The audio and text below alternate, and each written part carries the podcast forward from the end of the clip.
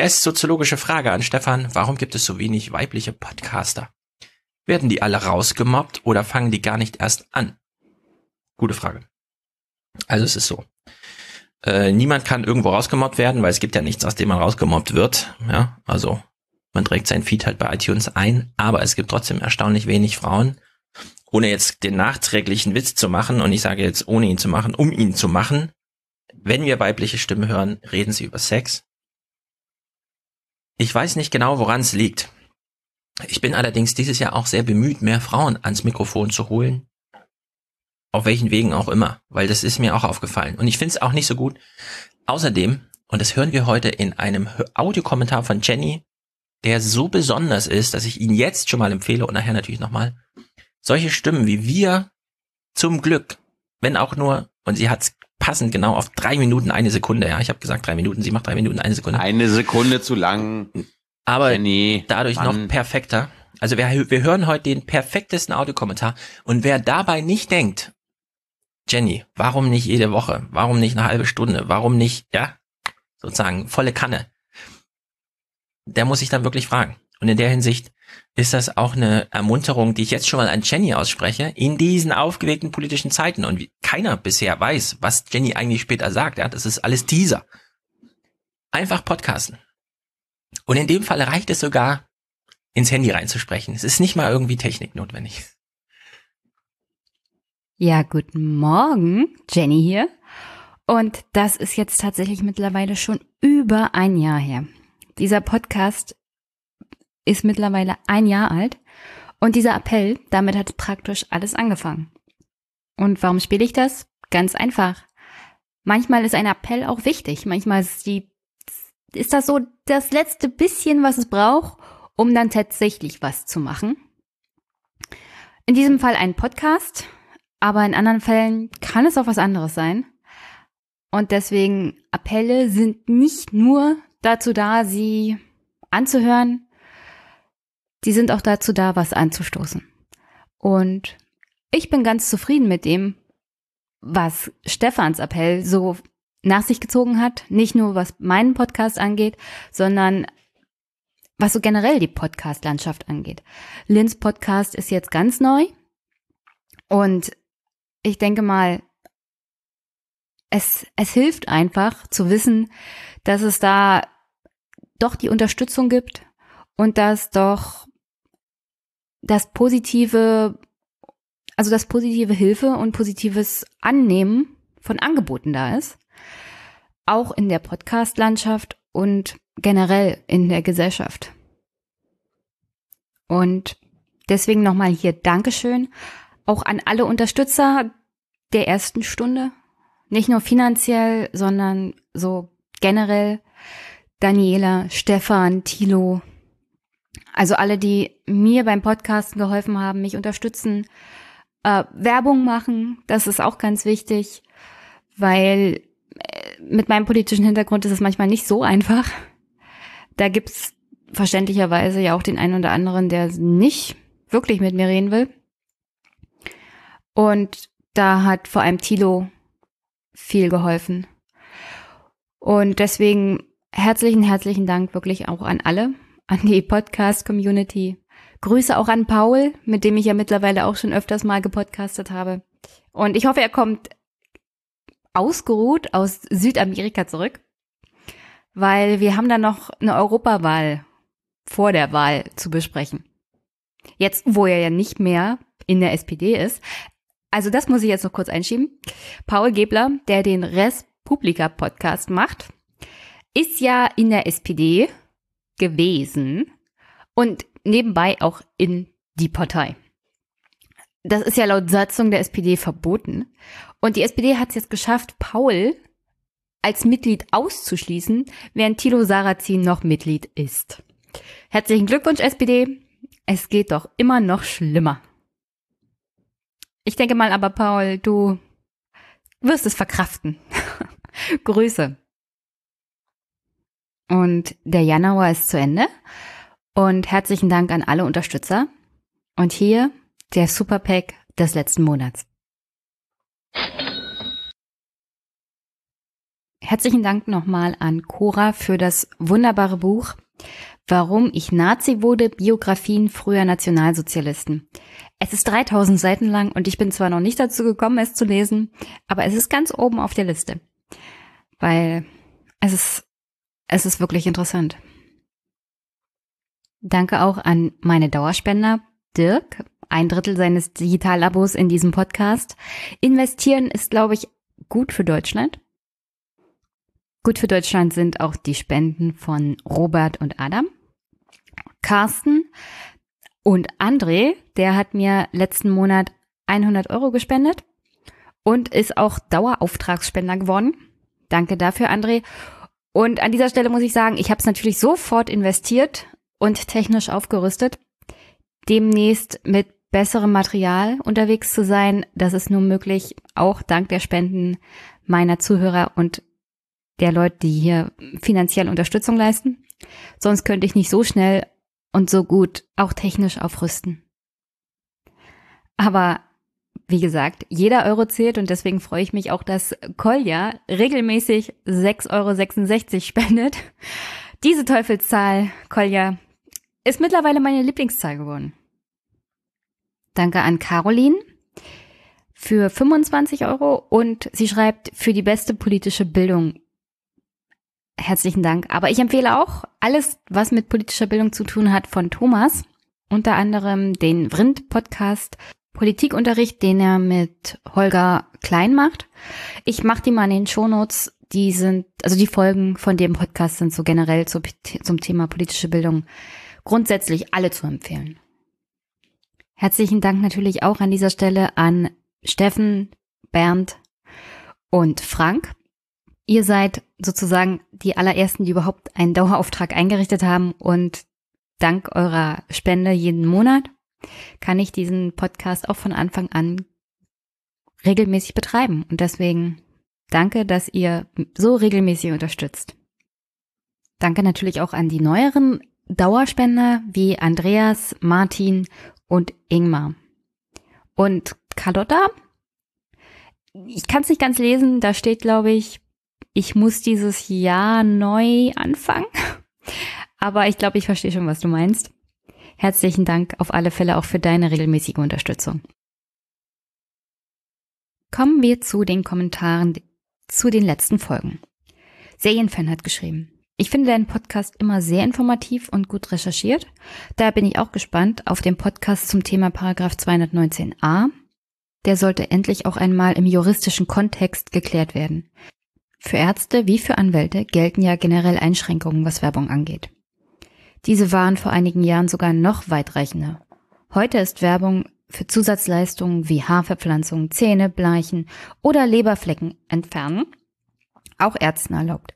Es stellt sich daher die Frage, ist Paragraph 219a ein unerhörter Paragraph oder wurde er hier nur falsch ausgelegt, weil informieren mit Werben gleichgesetzt wird? Ich bin nämlich der Meinung, dass die Ärzte nicht hätte verurteilt werden dürfen, wenn man den bestehenden Paragraphen 219a wirklich konsequent angewendet hätte. Ich bin ein Gegner des Abtreibungsverbots. Es ist ein für mich undenkbarer Eingriff in die Rechte von Frauen. Aber eine Werbung für Abtreibung halte ich genauso für fraglich wie eine generelle Werbeerlaubnis für Ärzte oder Anwälte. So ein Better Call Saul Werbespot muss in Deutschland nicht sein.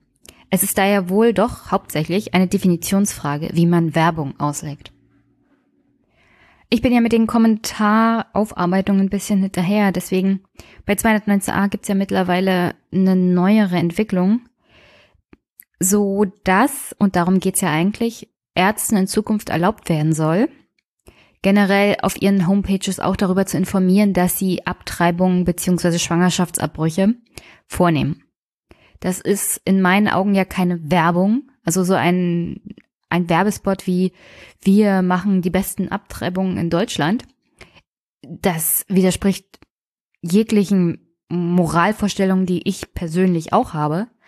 Und ich hoffe, dass wenn es so einen Arzt jemals geben sollte, weil ich mir wirklich nicht vorstellen kann, dass der nicht lange Arzt ist, weil das auch ethisch moralische Abgründe sind, dann Werbung dafür zu machen. Aber hier ging es ja nur darum, zu informieren. Und das Gericht, aufgrund der Tatsache, wie dieser Paragraph gestaltet ist, und das ist ja das Problem, hat ausgelegt, dass alleine schon, dass sie darauf hinwies, also die Ärztin Frau Dr. Hinel, auf ihrer Homepage, dass sie das vornimmt, ein Wettbewerbsvorteil sei und damit Werbung und damit laut 219a im aktuellen Zustand, wie er gestaltet ist, ist es halt strafbar. Aber wie gesagt, mittlerweile gibt's ja da einen Kompromiss, mit dem ich mich jetzt so intensiv noch nicht beschäftigt habe. Also ich finde ja generell diese Minischritte bei dem Thema Schwangerschaftsabbrüche, wenn man aus den neuen Bundesländern kommt und weiß, wie das früher war, dass man da weiter war in der DDR äh, und und man hier sozusagen die alten Vorstellungen übernehmen musste von den alten Bundesländern, dann ist das eigentlich wie, pff, also so weit seid ihr jetzt schon, na super. Ähm, und deswegen, also mein Hauptproblem damit ist, dass nicht 219a hier das Kernproblem ist, sondern so generell alles, was mit 218 zu tun hat. Und nein, ich meine nicht, dass man Abtreibung bis zum neunten Monat durchführen darf, sondern dass man einen vernünftigen, progressiven Gesetzesentwurf macht, der Frauen erlaubt, ohne dass man zu einem Beratungsgespräch gehen muss und sich sozusagen einen Persilschein abholen muss, auch zu seinem Arzt oder seiner Ärztin gehen kann und einen Schwangerschaftsabbruch durchführen kann. Und ich weiß, da gibt's Untersuchungen, dass das psychische Probleme nach sich zieht. Aber wie gesagt, wir sind, Frauen sind alle erwachsen und können ihre eigenen Entscheidungen treffen. Und wenn es danach auch eine bestimmte psychische Folge hat, dass man sich für einen Schwangerschaftsabbruch entschieden hat, dann muss man sich auch Hilfe suchen. Aber wie gesagt, ich finde es halt nicht richtig, dass der Staat vorher sagt, aber ihr müsst euch beraten lassen, weil ihr seid Frauen. Das kann ja sein, dass ihr das nicht vertragt. Gut, an dem neuen Kompromiss finde ich ja zum Beispiel, dass sie vorhaben, Ärzte zu, also es zu fördern, dass Ärzte mehr auch Schwangerschaftsabbrüche durchführen können, beziehungsweise dass Ärzte da herangeführt werden, weil es auch da Probleme gibt mittlerweile, dass es für Frauen echt schwierig ist, Ärzte zu finden, die das überhaupt machen. Gut finde ich es auch, dass das Alter, in dem man, also bis dem man die Pille von der jeweiligen Krankenkasse kostenlos zur Verfügung gestellt hat, hochgehoben wird. Aber das sind so alles kleine Schritte und also für mich halt nicht der große Wurf und nicht wirklich das Kernproblem angegangen. Und deswegen ist halt einer dieser, dieser Kompromisse halt. Aber ja, danke Zane-Fan für deine Info und 219a ist noch, ist noch auf dem Bildschirm. Aber wie das manchmal so ist hier in diesem Podcast, es kommen halt auch andere Sachen dazwischen. Das heißt nicht, dass 219a für mich nicht, nicht mehr wichtig ist, aber im Moment passiert halt so viel. Naja, und es gibt halt jetzt diesen Kompromiss und gucken wir mal, wie es weitergeht. Weil zufrieden damit bin ich nicht. Und mal sehen, was die Frauen dazu sagen, die auch für Frau Hähnel unter anderem protestiert haben. Matze hat was zum Podcast geschrieben, den ich mit Thomas gemacht hatte zum Jahresabschluss und er hat Folgendes dazu gesagt. Thema Obdachlos, Schrägstrich wohnungslos. Ich war vor Jahren obdachlos. Den meisten sieht man es nicht an. Viele schlafen auf Arbeit. Die Einrichtungen sind oft mit unter 25-Jährigen belegt. Normalsatz für KÜ, Kostenübernahmeschein, sind 14 Euro pro Tag und halben oder Mehrzimmerbett. Alle Hilfsangebote sind überfüllt oder man wartet sehr lange auf einen Termin. Trotzdem frohe Weihnachten und einen guten Rutsch. Danke für den Input, Matze. Ähm, ja, das ist so das Kernproblem generell, würde ich sagen, beim Thema Wohnungslosigkeit, Obdachlosigkeit. Wir, wir haben als Staat so viel Geld und wir schaffen es nicht, die entsprechenden Hilfsprogramme auf den Weg zu bringen. Also das reichste, also eins der reichsten Länder der Welt schafft es nicht, dafür zu sorgen, dass jeder wenigstens einen Schlafplatz hat. Und das ist gerade in der kalten Jahreszeit ein echtes, also lebensbedrohender, ein lebensbedrohender Faktor. Und für mich ist das immer noch ein Schlag ins Gesicht für jeden, der Steuern zahlt und der davon redet, dass das hier ein sozialer Staat ist und dieser Staat es noch nicht mal schafft, dafür zu sorgen, dass Menschen in der kalten Jahreszeit irgendwo aufgehoben sind. Mit einem Bett, mit einem Dach über dem Kopf. Und also Wohnungslosigkeit ist eine Sache, aber Obdachlosigkeit ist auch noch, noch, auch noch so ein Faktor. Also wenn du die 14 Euro pro Tag dann nicht aufbringen kannst, was machst du dann? Mal abgesehen davon, dass es überfüllt ist. Aber ja, danke Matze. Mona hat kommentiert zu dem Podcast, den ich mit den anderen Podcasterinnen gemacht habe, auf dem 35C3. Erstmal bei Paul im Podcast gab es auch Musikausschnitte von Bowie und Queen. Die Musik ist gar nicht so alt. Ja, das stimmt. Uh, und bei Paul hat sich bis jetzt, soweit ich das mitgekriegt habe, auch noch nicht die GEMA gemeldet oder die Erben von Bowie und Queen. Aber Mona schreibt weiter. Ich habe mal durchgezählt, wie viele Podcasts ich abonniert habe, in denen auch Frauen etwas machen. 16 42. Ein besserer Schnitt, als ich ja geschätzt hätte. Da sind viele Vrind-Podcasts dabei, die von Holgi sind. Wenn ich die als eins zähle, ist der Schnitt noch besser. 16 36. Die Männer haben trotzdem einen viel höheren Anteil, weil in vielen Podcasts mit Frauen auch Männer etwas machen. 37 42. Also sind es nur 5% komplett nur von Frauen. Danke, Mona, für den Beitrag. Ist mir selber auch aufgefallen, dass ich eher relativ wenig Podcasts in meinem eigenen Podcast-Catcher habe, die nur von Frauen sind. Aber also wenn ich Podcasts habe, die von oder mit Frauen sind, dann sind sie teilweise für mich so gut, dass ich zu demselben Thema die von den Männern also gar nicht mehr höre.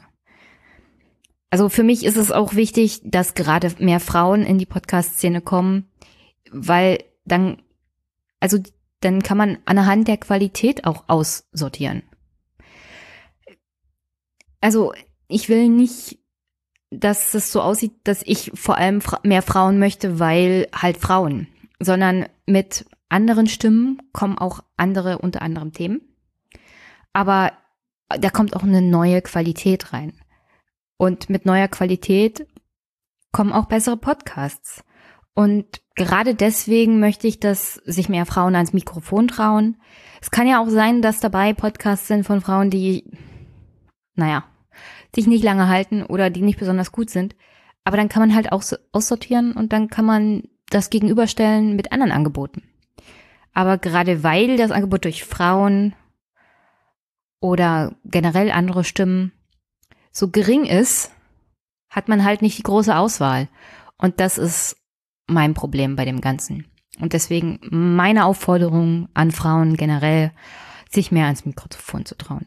Aber ich denke mal, 2019 ist da ganz gut gestartet, weil, wie gesagt, Lynn hat jetzt ihren eigenen Podcast, der wirklich toll ist. Mal reinhören, solltet ihr unbedingt mal reinhören. Falls ihr es nicht schon getan habt, ich pack's mal in die Shownotes. Und ich weiß auch von anderen Projekten, die demnächst an den Start gehen. Von Frauen, mit Frauen. Und deswegen denke ich mal, 2019 wird da auch wieder ein gutes Jahr für Stimmen, vor allem von Frauen, am Mikrofon. Oliver hat mir einen Audiokommentar geschickt zum Thema Kretsche und ich spiele den hier einfach mal ab. Hallo an alle Zuhörer, hallo Jenny. Mein Audiokommentar ist zum Thema Stefan Kretschmer, da ich es schon noch oder inzwischen für wichtig erachte, über Worte zu diskutieren. Mir ufert das zu weit aus. Es war mir bis Kretsche nicht bewusst, dass ich gleich in einen Topf mit rechten AfD-Lern und Neonazis zwangsweise geworfen werde, weil ich das Wort Mainstream, Mainstream-Meinung, Mainstream-Presse und Mainstream-Medien benutze. Umgekehrt ist das auch. Inzwischen ist jeder gleich ein Nazi, wobei der dir gegenüber gleich kontert, die NSDAP gibt's nicht mehr, also kann ja auch kein Nazi sein. Auch bei diesem Beispiel, es nimmt sich keiner mehr die Zeit zu unterscheiden, ist der gegenüber Neonazi oder Rassist. Du sagst, Kretsche hätte lieber Worte wie Meinungsmut, Meinungsvielfalt in der Diskussion sagen sollen. Stetig kommen Worte dazu. Überspitzt gesagt, wo führt das denn hin? Sind zukünftig alle die, die sich siezen, CDUler und alle die, die sich duzen, SPDler und AfDler sind Mainstream- und Meinungsfreiheit-Benutzer? Gutmensch ist eine Beleidigung. Das ist doch absurd. Jemand, der hilfsbereit, nett und zugewandt ist, ein guter Mensch, ist somit inzwischen was Schlechtes. Diese Auswüchse machen es erforderlich, wieder über Worte zu diskutieren, da sie den Blick auf den Inhalt versperren oder sie ins Absurde verdrehen. Ansonsten weiterhin viel Erfolg und Glück mit deinem Podcast und ob der jetzt alle zwei Wochen oder alle vier Monate kommt, ist völlig egal. Hauptsache er kommt und mach weiter so. Also erstmal danke für den netten Zuspruch. Und ja, vielleicht ist es bei Twitter beziehungsweise in meiner Folge nicht so richtig durchgekommen, aber ich gebe dir hundertprozentig recht.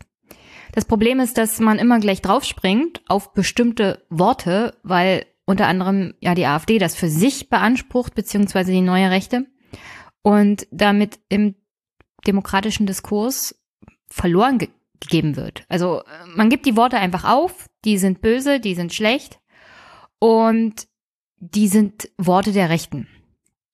Und ich finde das generell auch nicht gut. Und als ich es getwittert habe, hatte ich mir zwei Sachen gedacht. Erstmal, ähm, Meinungsmut ist halt so ein positiver Begriff. Begriff. So, ein, so, ein, so eine Idee, dass man sich das halt zurückerkämpft von den Rechten beziehungsweise von der AfD.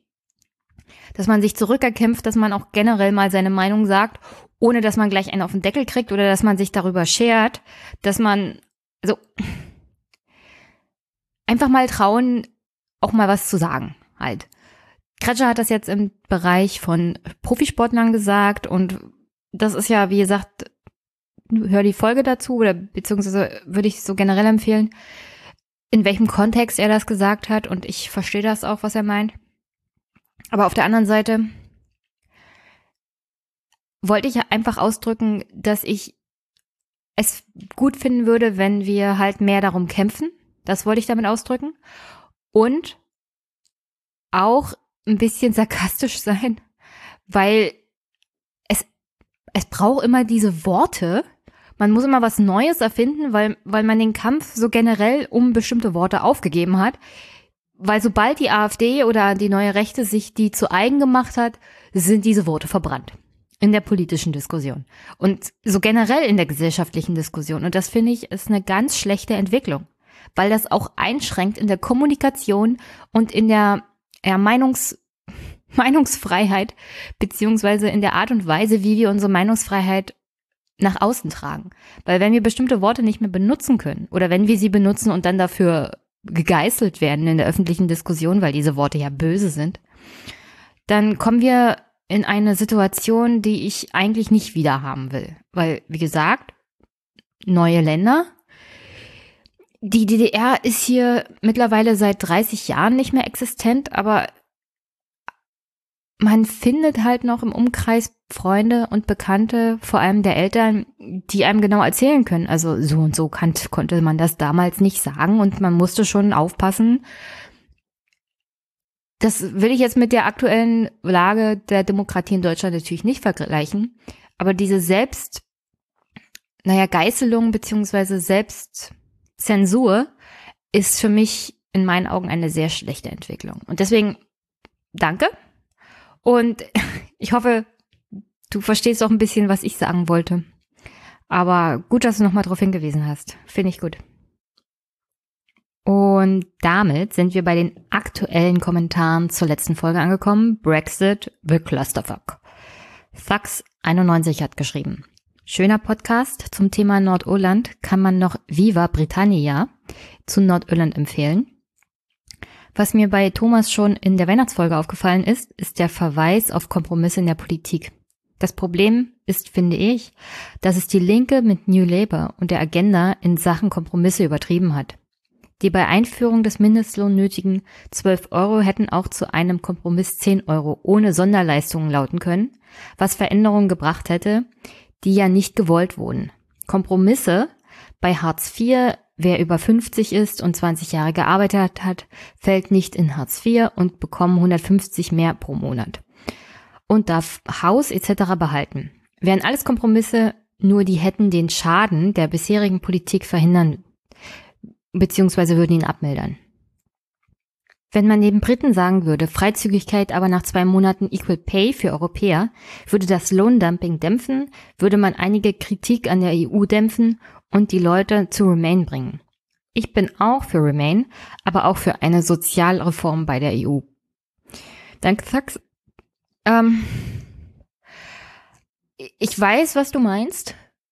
Nur ich würde eher Thomas recht geben, was das Thema Kompromisse angeht, weil wir leben in einer, also vor allem in Deutschland, in einem demokratischen System, das darauf hinausläuft, dass man Kompromisse eingeht, weil nur so funktioniert es überhaupt noch. Und das Problem aktuell ist halt zwölf Jahre Angela Merkel und 85 Prozent davon hat sie mit der SPD in einer großen Koalition verbracht. Und die SPD hat wirklich, also aus dem ganzen Potenzial, was drin gewesen wäre, halt nichts gemacht, weil sie dachte, jeder kleine Kompromiss ist besser als gar nichts. Und dafür bezahlt die SPD jetzt. Aber auf der anderen Seite, in bestimmten Fällen würde ich sagen, ist ein kleiner Kompromiss halt besser als gar nichts. Bei 219a würde ich mal sagen, ist es genau das Gegenteil, aber es gibt halt Fälle, da sind Kompromisse gut und wichtig, weil sonst hängt das Parlament fest, sonst kommt die Regierung nicht voran, sonst bewegt sich hier gar nichts mehr. Und das ist das System, in dem wir leben und in dem es vorangeht. Die Briten haben ein anderes politisches System, ein anderes Wahlsystem und in der Regel hast du da Regierungen, die nicht in einem in einer Koalition sind. Also das, was Theresa May da gerade hat mit der DUP, ist ja auch nichts Normales. Die Briten haben eigentlich immer Mehrheitsregierungen. Also Koalitionen sind da eher ungewöhnlich und deswegen sind Kompromisse bei den Briten auch eher ungewöhnlich. Deswegen haben sie vielleicht so ein Problem damit.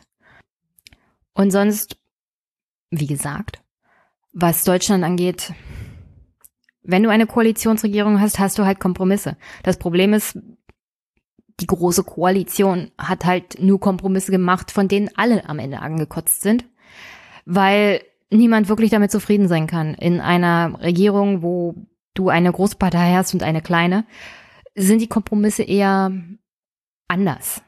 Und da fällt es in der Regel auch nicht so sehr auf. Aber hier sind halt zwei große Volksparteien oder ehemals große Volksparteien, die wirklich Kernelemente ihrer eigenen Politik teilweise wegkompromissen. Und dann bist du halt in der Situation, die wir momentan haben. Und zum Schluss Carlotta. Es war wie immer super, Jenny und Thomas, ich könnte und kann euch stundenlang zuhören. Ich habe nur eine kleine, aber in manchen Situationen möglicherweise wichtige Korrektur. Celtic ist der katholische Fußballverein in Glasgow. Rangers der protestantische. Ansonsten besteht die Spaltung traditionell auch zwischen Gesellschaftsschichten und Nationalitäten. Celtic ist eher Arbeiterklasse und ziemlich irisch-republikanisch, spielen in Grün. There are no Union Jacks in Paradise. Die Rangers sind demnach nicht nur protestantischer, sondern auch reicher und englischer. Sie tragen blau, rot und auch manchmal orange. Übrigens haben die Rangers eine stehende Fanfreundschaft mit dem HSV und Celtic mit dem FC St. Pauli. Danke, Carlotta. Das war sehr wichtig. Ich kenne mich nämlich mit dem Sport Fußball in England momentan nicht so gut aus. Da gab es mal andere Zeiten, aber die sind für mich vorbei. Und danke für die Korrektur. Zum Abschluss.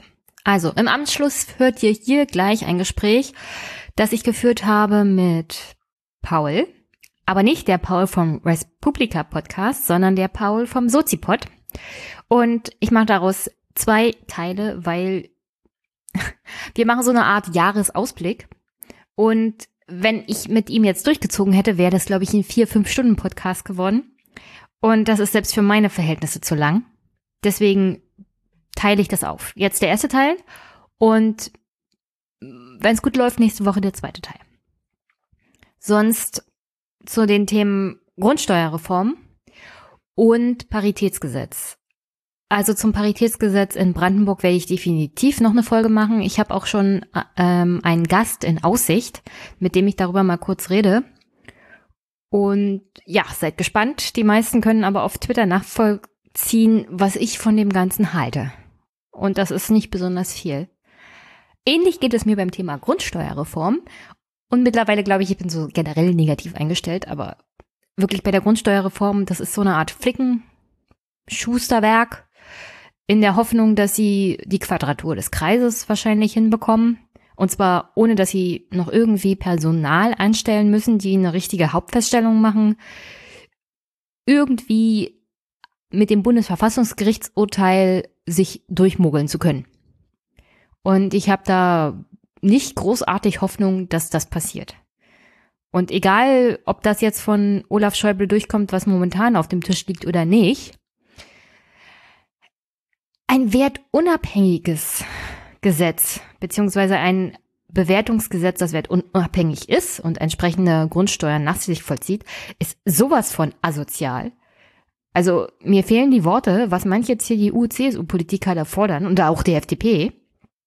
Also wertunabhängig. Gehe ich noch drauf ein, aber das geht gar nicht, Leute. Das geht nicht. Ja, freut euch auf die nächsten Wochen und Monate. Es bleibt spannend. Wir gehen ja auch in Richtung Kommunalwahl, Europawahl. Ich habe, wie am Anfang angekündigt, mich auch technisch aufgerüstet. Vergesst nicht, demnächst ist der die Subscribe in Köln und vielleicht bringe ich auch das ein oder andere von da mit. Auf alle Fälle freue ich mich jetzt schon drauf. Ich habe sogar Urlaub schon gekriegt und habe schon ein Hotel gebucht. Jetzt muss ich bloß noch buchen, wie ich da hinkomme. Aber ja, darauf freue ich mich im März ganz besonders. Und worauf ich mich jetzt auch freue, ist, dass ihr das Gespräch mit Paul vom Sozipod mit mir hört. Und sonst wünsche ich euch eine wunderschöne Woche. Hinterlasst nette Kommentare. Schickt mir Audiokommentare, wenn ihr was zu sagen habt. Freue ich mich immer drüber. Weil das nächste ist tatsächlich eine WhatsApp-Möglichkeit, dass ihr mir einfach nur noch die Kommentare einsprechen müsst. Das wäre ja ganz besonders toll. Und ja, 2019 geht's weiter und ich hoffe, euch gefällt's. Bis dann. Tschüss. Hi Paul. Hi. Du Paul, wir wollten ja mal einen Podcast zusammen machen. Ich hatte dich ja auf dem Debattencamp angesprochen. Und jetzt dachte ich mir, kommst du einfach in meinen Einmischen-Podcast zum Thema Jahresausblick 2019. Und bevor wir dazu kommen, dachte ich mir auch, du stellst mir mal dein Podcast-Projekt vor. Uh, äh, sehr cool. Das freut mich ja. Äh, zumal ich auch äh, äh, auch sehr schön für dich. Du hast sehr viel Reichweite jetzt mittlerweile. Das freut mich natürlich dann doppelt, dass ich das da machen darf. Genau. Äh, ja, ich bin Paul und ich mache äh, sozusagen im Hobby den Sozi-Pod. Äh, das ist der Podcast von, mit und über Sozis äh, und die Zukunft der SPD. Die ist ja mehr als ungewiss. Du hast ja mal Twitter äh, bei Twitter, glaube ich, geschrieben, das Jahr 2018 war das Jahr, in dem die SPD starb. Das glaube ich nicht, aber ähm, ja genau, das mache ich. denke ich, denke ich auch. Ähm, genau, und was ich halt vor allem mache, ist mit dem Podcast das Gegenteil von Twitter sein. Äh, nämlich lang, empathisch und äh, inhaltsvoll. Und genau, ich treffe halt immer Sozis, alle möglichen Leute, also war auch Kevin Kühnert, Lars Klingbeil, aber auch neue Mitglieder waren dabei, die halt einfach erzählen, wie sie zur Partei allgemein äh, zur Politik und zur Partei gekommen sind und ähm, dann reden wir immer über ein Hauptthema, was die Leute irgendwie bewegt, was sie beschäftigt, wo, wo sie auch fit sind drin oder wo sie zu arbeiten, wie auch immer und dann halt immer am Abschluss nochmal so ein bisschen über die SPD und das ist immer so 60 bis 90 Minuten lang, also relativ lange Podcasts und ja, man kann sich halt einfach, ist einfach ein gutes Gespräch über Politik und nicht so, ja, ist ja kein Parteiprogramm runterrattern, wie man sonst manchmal kennt. Was ist denn ein Sozi? Ein Sozi, sind ja die, ich glaube, es war früher mal ab herabwürdigend mhm. gemeinte mhm. Abkürzung von Sozialdemokrat. Deswegen, ja. Aber wir ständig bezeichnen uns ja selbst zu dir eigentlich relativ häufig als Sozi, also von daher. Jo. Wenn das nicht mal Bismarck erfunden hat, die Sozis da drüben, die Bösen.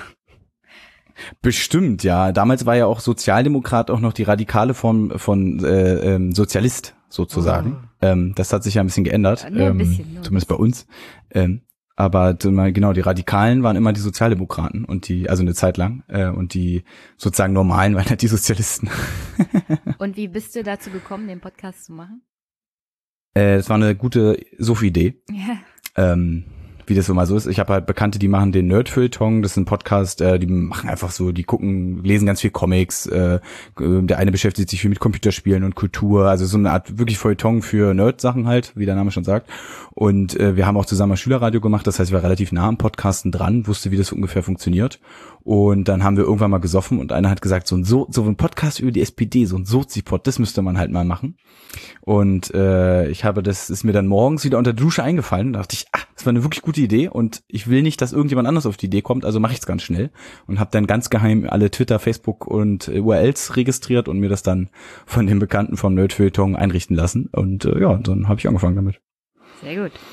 Und Nimmst du eigentlich Spenden oder machst du Werbung? Das ist ja jetzt so die Kardinalfrage für mich, damit ich dich ungefähr einschätzen kann.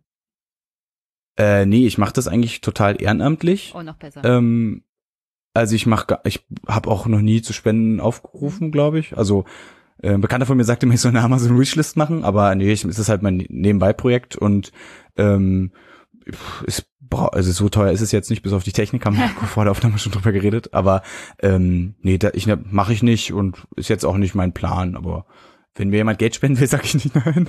also wenn ihr spenden wollt, dann schreibt mir. ja, genau. so so habe ich meine ersten Euro bekommen, also weil jemand das angeboten hat. Und solange du keine Werbung machst, ist das eigentlich in Ordnung. Ich bin ein absoluter, naja, ich mag das halt nicht, wenn Leute Werbung einsprechen in ihren Podcast. Also jeder, wie er seinen Podcast halt finanzieren will, aber diese Werbung-Dinger finde ich. Ja, ich finde halt, also sehe ich auch so. Ich höre auch, ich höre auch super viele Podcasts äh, und äh, gerade die amerikanischen von Podsafe America, also mit, mit meinen Lieblingspodcasts, ähm, die machen das ja so lustig, dass sie sich zu fünft hinsetzen und diese Werbetexte lesen, die sie da ja, man, das ist ja glaube ich der Trick, dass dann die Leute die Stimme, die du schon kennst, äh, dann auch zum Werbeträger wird. Ähm, und die machen sich halt total lustig darüber. Das ist sehr, sehr inter, also das ist dann wirklich so Werbung vorlesen, dass ich halt geil, was ich dann wirklich witzig finde. Aber ähm, nee, ich hab's nicht vor. Also nee. Okay, und jetzt noch, wie kriege ich Kevin Kühnert? Weil äh, Tilo hat versucht, dass ich mal mit ihm reden kann bei dem Debattencamp. Ja. Und dann hatte ich die Telefonnummer oder Handynummer von Kevin. Benny, bestimmt vom Sprecher. Genau. Und da habe ich mir jetzt aber nach dem Debattencamp auch öfters mal per SMS gewandt. Ja. In der Hoffnung, dass mal was zurückkommt, aber kam keine Rückmeldung. Ich würde es ganz interessant finden, wenn ich Kevin mal ans Mikro kriegen könnte. Und er war ja schon mal bei dir. Ja, ähm, das, also so viel zum Thema Reichweite. War. Ja, ja, gut, aber du hast, glaube ich, trotzdem mehr Reichweite als ich. Ähm, äh, ja, pf, keine Ahnung, ich habe ihn halt einfach angesprochen, weil wir halt auch, also ich meine, er war ja mein Juso-Landesvorsitzender ganz lange und ah. äh, mit auch meine Stimmen damals gewählt. Das war eine sehr lustige Geschichte. Also nicht, also, naja, ist egal. Ähm, und äh, äh, genau, und äh, da, man kennt sich halt. Also ich, er ist auch im Berliner Landesverband, wir sehen uns auf dem Landesparteitag, da habe ich ihn, glaube ich, angesprochen. Und äh, ich glaube, das war so ein bisschen mein Vorteil. Das ist ja insgesamt der, Pod, der Sozipod-Vorteil, dass ich halt von innen komme ähm, und die Leute ja bei mir auch nicht also ich bin halt auch kein Journalist und ich habe auch nicht diesen Ethos und ich will Leute auch nicht, also ich, ich kann schon mit den Leuten diskutieren, das mache ich auch gerne, aber bei mir gibt's nicht so eine pieksigen Journalistenfragen wie bei Thilo Jung, der halt, das ist halt ein anderes Spiel, was die Leute spielen. Das ist halt Journalismus gegen Politiker, ist halt was anderes, als wenn ich den Leuten, mit, ich mit denen über ein gemeinsames Hobby mich unterhalte. Und das ist halt, ist auch, also der Sozipod soll das ja auch sein, er soll ja eigentlich nur ähm, ein bisschen zeigen, dass Leute, ähm, warum Leute vor allen Dingen Politik machen, weil das ist, deswegen sage ich anti-Twitter, weil das, das kommt mir halt ein bisschen zu kurz. Gerade so die Diskussionskultur auf Twitter ist halt furchtbar. Also es ist halt nur noch Herabsatzung und es gibt überhaupt keine Wertschätzung mehr dafür, dass Leute zum großen Teil ja auch Kevin, aber auch andere Leute die Sachen ehrenamtlich machen. Und das fand ich halt nervig. Und deswegen ähm, glaube ich, habe ich einen kleinen Vorteil, weil ich von innen komme. Aber ich würde an, an sich einfach nur Benny die ähm, eine E-Mail schreiben. Das hilft, denke ich. Naja, dann kannst du mir ja nach dem Podcast mal die E-Mail-Adresse geben. Weil ich bin ja auch Jusus.de und dann bei Sprecher. Was? Ja, ob, Jusus, einfach Jusus.de und dann Bundesbüro und dann steht da äh, Bennys äh, E-Mail-Adresse. Okay, dann werde ich das mal versuchen. Das geht definitiv.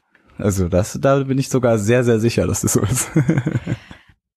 also du machst den Sozipod so als Archivsammlung, wie es mal war, als die SPD eine Partei war mit mehr als fünf Mitgliedern im Bundestag? Äh, ja. Also, Also ich muss sagen, dein, dein, ich weiß, dass da eine Spitze drin ist, aber die, die, die sehe ich jetzt, übersehe ich jetzt einfach gezielt und sage, ja, ich mache einfach äh, einen Podcast über Sozialdemokraten, wie sie sich in Deutschland engagieren ähm, und auch international. Also ich würde auch hoffentlich demnächst mal jemand äh, von Ah, europäischer schön. Ebene geben, da bin ich hart am Lobbyieren ähm, und äh, zeige einfach, warum die zur Politik gekommen sind und äh, was sie mit der SPD verbinden und warum sie sie gut finden und meistens auch schlecht. Weil das ist ja der Vorteil, bei mir sind die Leute auch viel offener, was Kritik angeht, als bei Journalisten, weil es keine Wagenburg-Haltung gibt. Obwohl ich genauso Öffentlichkeit bin wie irgendein Journalist. Das ist ein bisschen kurios manchmal, aber ich habe das Gefühl, die Leute sind offener. ja, also diese, das Problem mit Journalismus heutzutage ist ja, die sind alle so, drücken alle auf einen Knopf und dann redet jeder seinen Text runter und das kennt man aber schon. Ja. Der Vorteil von solchen auch Hobby-Podcasts ist ja vor allem, dass man wie mit nom normalen Menschen reden kann, weißt du? Ohne dass es, also man kann sich auch mal verhaspeln, man kann sich mal versprechen, man kann mal eine Frage nicht so richtig stellen. Ja, absolut. Also es ist einfach lockerer. Und das ist, glaube ich, so generell der Vorteil von so. Naja, und Zeit. Also was ich halt, wie gesagt, was ich halt, ich habe das äh, angelehnt, ich bin ja gelernter Soziologe und ähm, viel Organisationssoziologie gemacht, das heißt qualitative Forschung und ähm, da gibt es so einen Interviewstil, wo man halt biografische Interviews führt, ähm, die sich nur auf das beziehen, was die Leute sagen, was sie selber von sich preisgeben und darauf fragt man dann nach. Und man fragt auch nie warum, wobei das mache ich natürlich schon, aber in diesem, in diesem soziologischen qualitativen Interview. Und dadurch habe ich das so ein bisschen gezählt. Und dadurch, dass ich mit dem Persönlichen anfange, ähm, haben die Leute auch, glaube ich, nicht diesen, diesen Moment, dass sie sich dann irgendwie anders rechtfertigen müssen, weil sie haben sehr viel, ich sag mal so, Vorarbeit geleistet über sich selber und dann kann man viel offener, glaube ich, darüber sprechen. Dann hat man auch ein bisschen Vertrauensverhältnis zu den Leuten, die einem gegenüber sitzen. Aber viele kenne ich natürlich auch einfach. Also die Hälfte meiner Gäste, also Annika Klose war ja noch im Podcast, die Juso-Landsvorsitzende kenne ich natürlich auch Mhm. schon ein paar Jahre.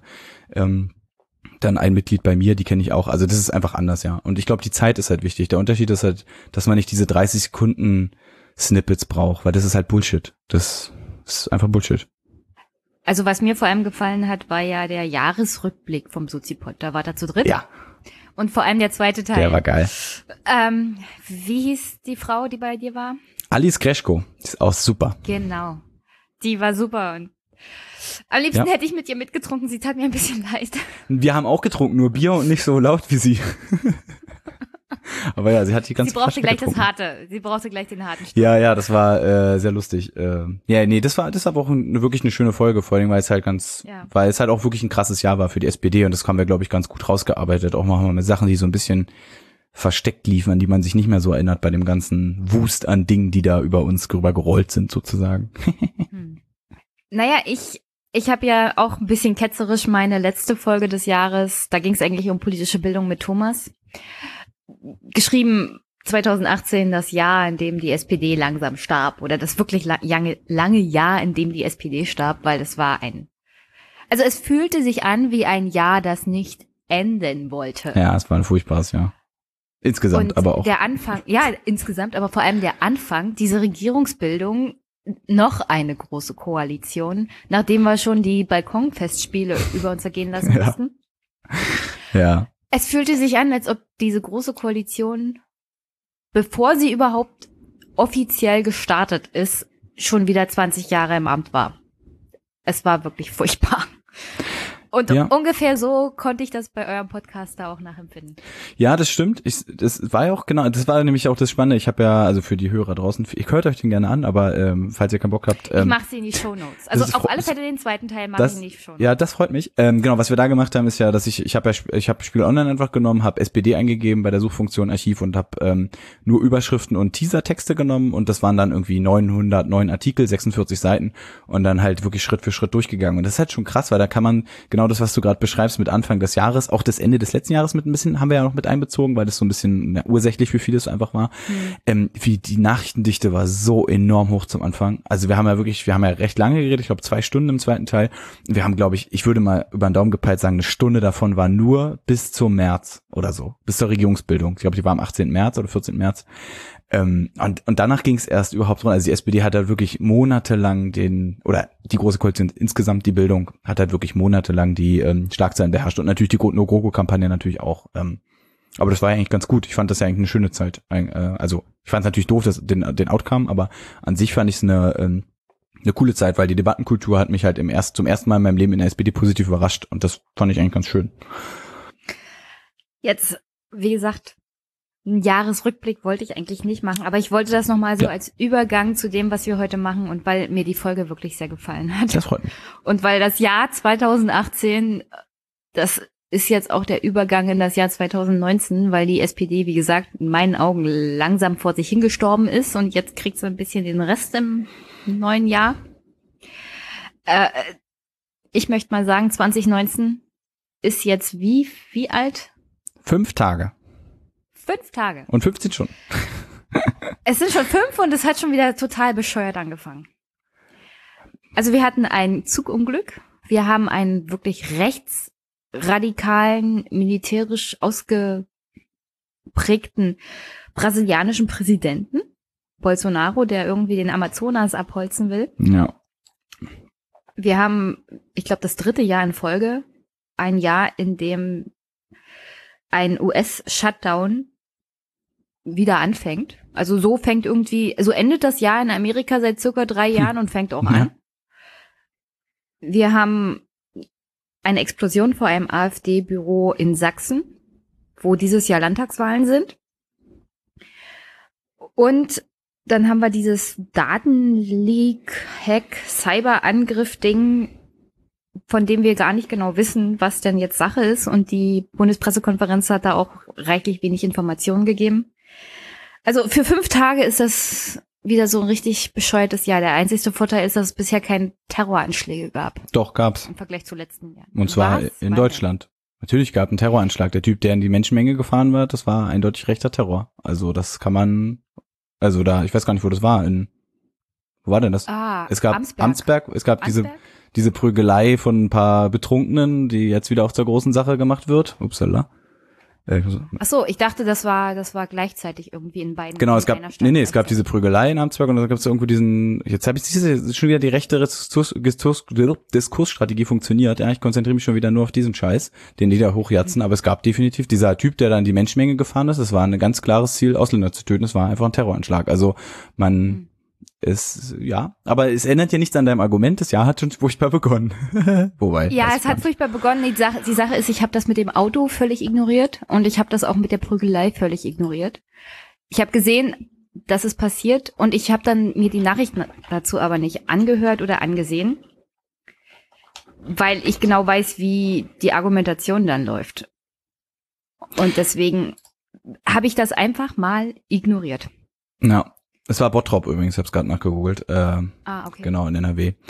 Ähm, ja, ich habe, ich bin, muss ja auch sagen, ich bin die ersten fünf Tage, ich habe halt auch noch frei. Also heute ist ja fünfte erste, wo wir aufnehmen und ich muss erst ab sieben wieder arbeiten. Also bin ich quasi noch im Urlaubsmodus ähm, und habe das dann auch nicht nicht gelesen. Aber ähm, ja, ja gut, ja, es ist halt, es sind halt bewegte politische Zeiten. Also ich meine, wobei USA sehe ich jetzt nicht ganz so kritisch. Shutdown ist ja eigentlich nur eine, ist ja nur eine ein Ritual, was die haben, weil am Ende geht's ja nur darum, dass die diese Schulden, fiktiv festgelegte Schuldengrenze haben, die sie immer reißen äh, und jetzt einfach nur die Schuldengrenze erhöhen müssen. Da geht's ja nicht wirklich darum, dass Geld Naja, alle aber darum so. geht's ja bei, bei diesem Shutdown nicht. Da geht's ja darum, dass Trump seine Mauer bezahlt haben will. Ja, genau, aber der Shutdown kommt ja, weil sie diese Schuldengrenze erreicht haben und sie sozusagen Washington DC hat sich halt diese diesen Jungtim da in die Mitte von ihrem von ihrem Dings Finanzpolitik gehauen und es ist halt einfach nur eine total fiktive Debatte.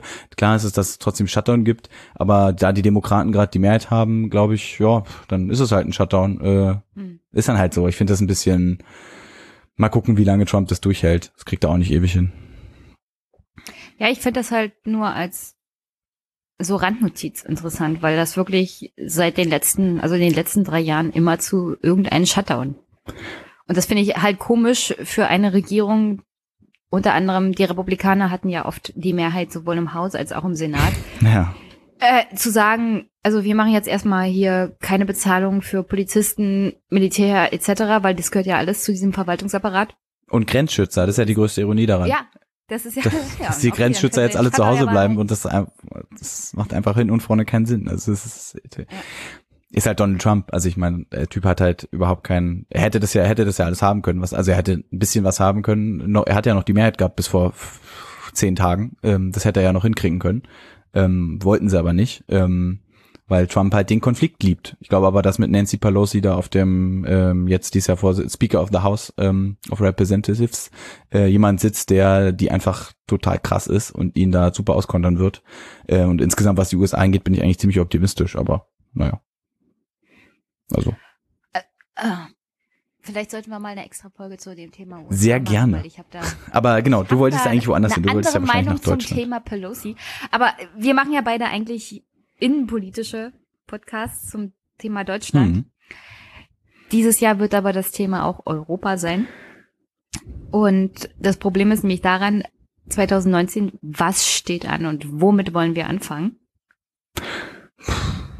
Ja, also obwohl war das noch ein bisschen hin, oder? aber ich weiß auch gar nicht, was vorher ist. Also es ist immer schwierig, das Jahr zu vorherzusagen, weil die, was sich ja gerade auszeichnet bei den Jahren ist ja so ein bisschen, dass sie unvorhersehbar geworden sind. so. Ja, also was wir aber wissen, ist die Wahltermine, die anstehen. Ja, genau, stimmt. Und, und der erste Wahltermin dieses Jahr, es sei denn, es wird morgen spontan die Regierung auseinanderfliegen und innerhalb von drei Monaten muss gewählt werden. Dann könnte natürlich eine Bundestagswahl noch vor dem 26. Mai erfolgen, aber eher unwahrscheinlich. Nee, das passiert nicht. Und deswegen, also was auf alle Fälle dieses Jahr ansteht, am 26. Mai die Europawahl. Mhm. Generell ist der 26. Mai so ein super Wahltag. Also die Bremer Bürgerschaftswahl steht an, also so eine Art Landtagswahl für Bremen. Mhm. Und Kommunalwahlen in Baden-Württemberg, Brandenburg, Hamburg, Mecklenburg-Vorpommern, Rheinland-Pfalz, Saarland, Sachsen, Sachsen-Anhalt und Thüringen. Aber sind Sachsen-Anhalt, Thüringen und äh, Sachsen sind aber Landtagswahlen, nicht Kommunalwahlen, oder? Oder haben die erst Kommunal? Am 26. Mai sind da erstmal Kommunalwahlen. Ah, und die, im September wählen die dann richtig? Sozusagen. Und Im September wird dann Landtagswahl gemacht. Finde ich ein bisschen. Es ist total komisch. Ich finde es komisch, dass es auseinanderziehen, aber dann, ich kenne es aus Brandenburg fast gar nicht anders. Hier ist so die Herangehensweise, wir machen Kommunalwahlen und Europawahlen zusammen in der Hoffnung, dass da mehr Leute hingehen. Aber ausgerechnet diese beiden Wahlen gleichzeitig zu machen, wo historisch gesehen so und so die wenigsten Leute hingehen, ist ein bisschen komisch. Jo. Deswegen bin ich ja froh, dass wir in Berlin sind, wo wir Kommunalwahlen und äh, Landtagswahlen immer zusammen machen. Aber äh, ja. Hm. Ja, das wollen die halt. dass die Landtagswahlen in Brandenburg und Sachsen sind am 1. September. Gottes Willen. Und das wollen sie halt nach der Sommer, nach den Sommerferien machen, weil sie da hoffen, irgendwie mehr Wahlkampf und mehr Leute nach den, nach den Sommerferien gehen dann wählen. Und in Thüringen wird dann erst am 27. Oktober gewählt. Also die Thüringer haben das wirklich ausgereizt mit dem Wahltermin. Oh Mann, ich guck mal ganz, wenn wir schon gerade reden, da gucke ich mal bei wahlrecht.de, was da gerade so die Umfragen machen. Brauchst du nicht gucken, weil ich habe sie hier. Oh, na dann erzähl, leg mal los. Also legen wir los am besten mit den kommunalen Europawahlen. Ja. Für die Kommunalwahlen habe ich jetzt keine Umfragen, mhm. wäre auch ein bisschen schwierig. Ja. Aber das letzte Ergebnis 2014 bei den Europawahlen. Da hatten CDU, CSU zusammen 35,3 Prozent. Mhm. Die SPD 27,3. Mhm. Die Grünen äh, 10,7. FDP 3,8. Linke 7,4 und AfD hatte damals 7,1. Ja. Und die letzten Umf ja, und die letzten Umfragen im Dezember 2018, was würden Bürger wählen, wenn jetzt Europawahl wäre? Da kommen CDU, CSU noch auf 30 Prozent, also 5 Prozent weniger. Die SPD kommt auf 16,5, 11 Prozent weniger. Die Grünen auf 17,5, fünf, also das wären 7,5 Prozent mehr so circa. FDP auf 9, Linke auf 9,5 und AfD auf 14,5. Aber das sind auch die Zahlen von INSA, wa? 0,5 Zahlen immer bei INSA. Ja, das, ich habe, ich nehme immer die letzte Umfrage und INSA hat in diesem Fall die letzte Umfrage gemacht. Diese, da, als da komme ich ja, da können wir, mal, können wir mal bei Wahlumfragen reden, aber diese 0,5 Zahlen halte ich ja für absolut Bullshit. Aber ja, okay, ja. Ähm, Jo, es äh, hat sich ein bisschen verändert. ja, minimal. Ja, gut, ist halt äh, ja ein bisschen blöd. Wobei, weiß nicht, die Grünen sind ja stark, also geht die Welt zumindest nicht unter. Naja, das Parteiensystem verschiebt sich halt und die, der, die Konfliktlinien. Die CDU und die CSU werden ersetzt durch die AfD und deren großer Gegner wird, werden die Grünen werden. Das ist die neue Konfliktlinie. Mm, ja, kann sein, aber ich halte die Theorie die sehr für sehr gewagt, dass CDU, CSU äh, ersetzt wird durch die AfD. Das halte ich ja für eher äh, sehr weit hergeholt. Naja, aber ähm, also also dieser dieses Links-Rechts-Spektrum, in dem die CDU der SPD mehr oder weniger gegenübersteht, ja. Das bricht ja ein bisschen auf. Ja, das stimmt. Also das, das äh, ja, das stimmt. Ist, genau, weil halt einfach gerade diese Migrationsfrage so zentral ist. Ähm, und da stehen sich halt AfD, es sind halt die einzigen beiden, die klar positioniert sind, die Grünen und die AfD. Das ist halt der Grund, warum die, glaube ich, äh, so stark sind. Ähm, ja, und bei der AfD darf man nicht vergessen, die, die, unsere Gesellschaft ist halt strukturell fremdenfeindlich äh, und das jetzt haben sie halt endlich mal eine Partei gefunden, die sie wählen können, weil die NPD war halt scheiße, war halt lächerliche Vögel. Sind sie immer noch, äh, gibt's ja noch. Ähm, also, jo, hat sich halt verändert. Ist halt nicht so schön für uns. Dann gehen wir da mit 15 Prozent nach Hause, denke ich mal. Vielleicht kriegen wir auch, ich meine, ist ja noch, also noch sechs Monate hin. Also da kann auch eine ganze Menge noch passieren. Vielleicht sind es auch 18 Prozent. Vielleicht sind es auch 13 Prozent, aber pff, ja, ein bisschen blöd.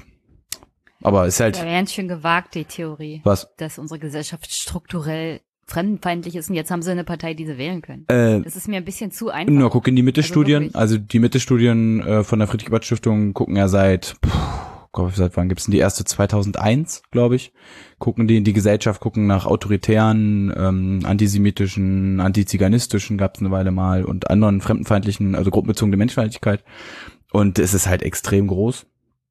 Der Anteil ähm, äh, an Leuten, die diese äh, Einstellung sowieso prägen, sozusagen. Also es ist immer auch Fremdenfeindlichkeit immer in den, weit in den 30 Prozent gewesen, ist jetzt ein bisschen gestiegen in den letzten Jahren, aber hat sich eigentlich, hat sich eigentlich nicht ganz, hat sich nicht verändert. Es ist halt nur zum zentralen Thema geworden. Das heißt, es kulminiert sich jetzt so ein bisschen daran.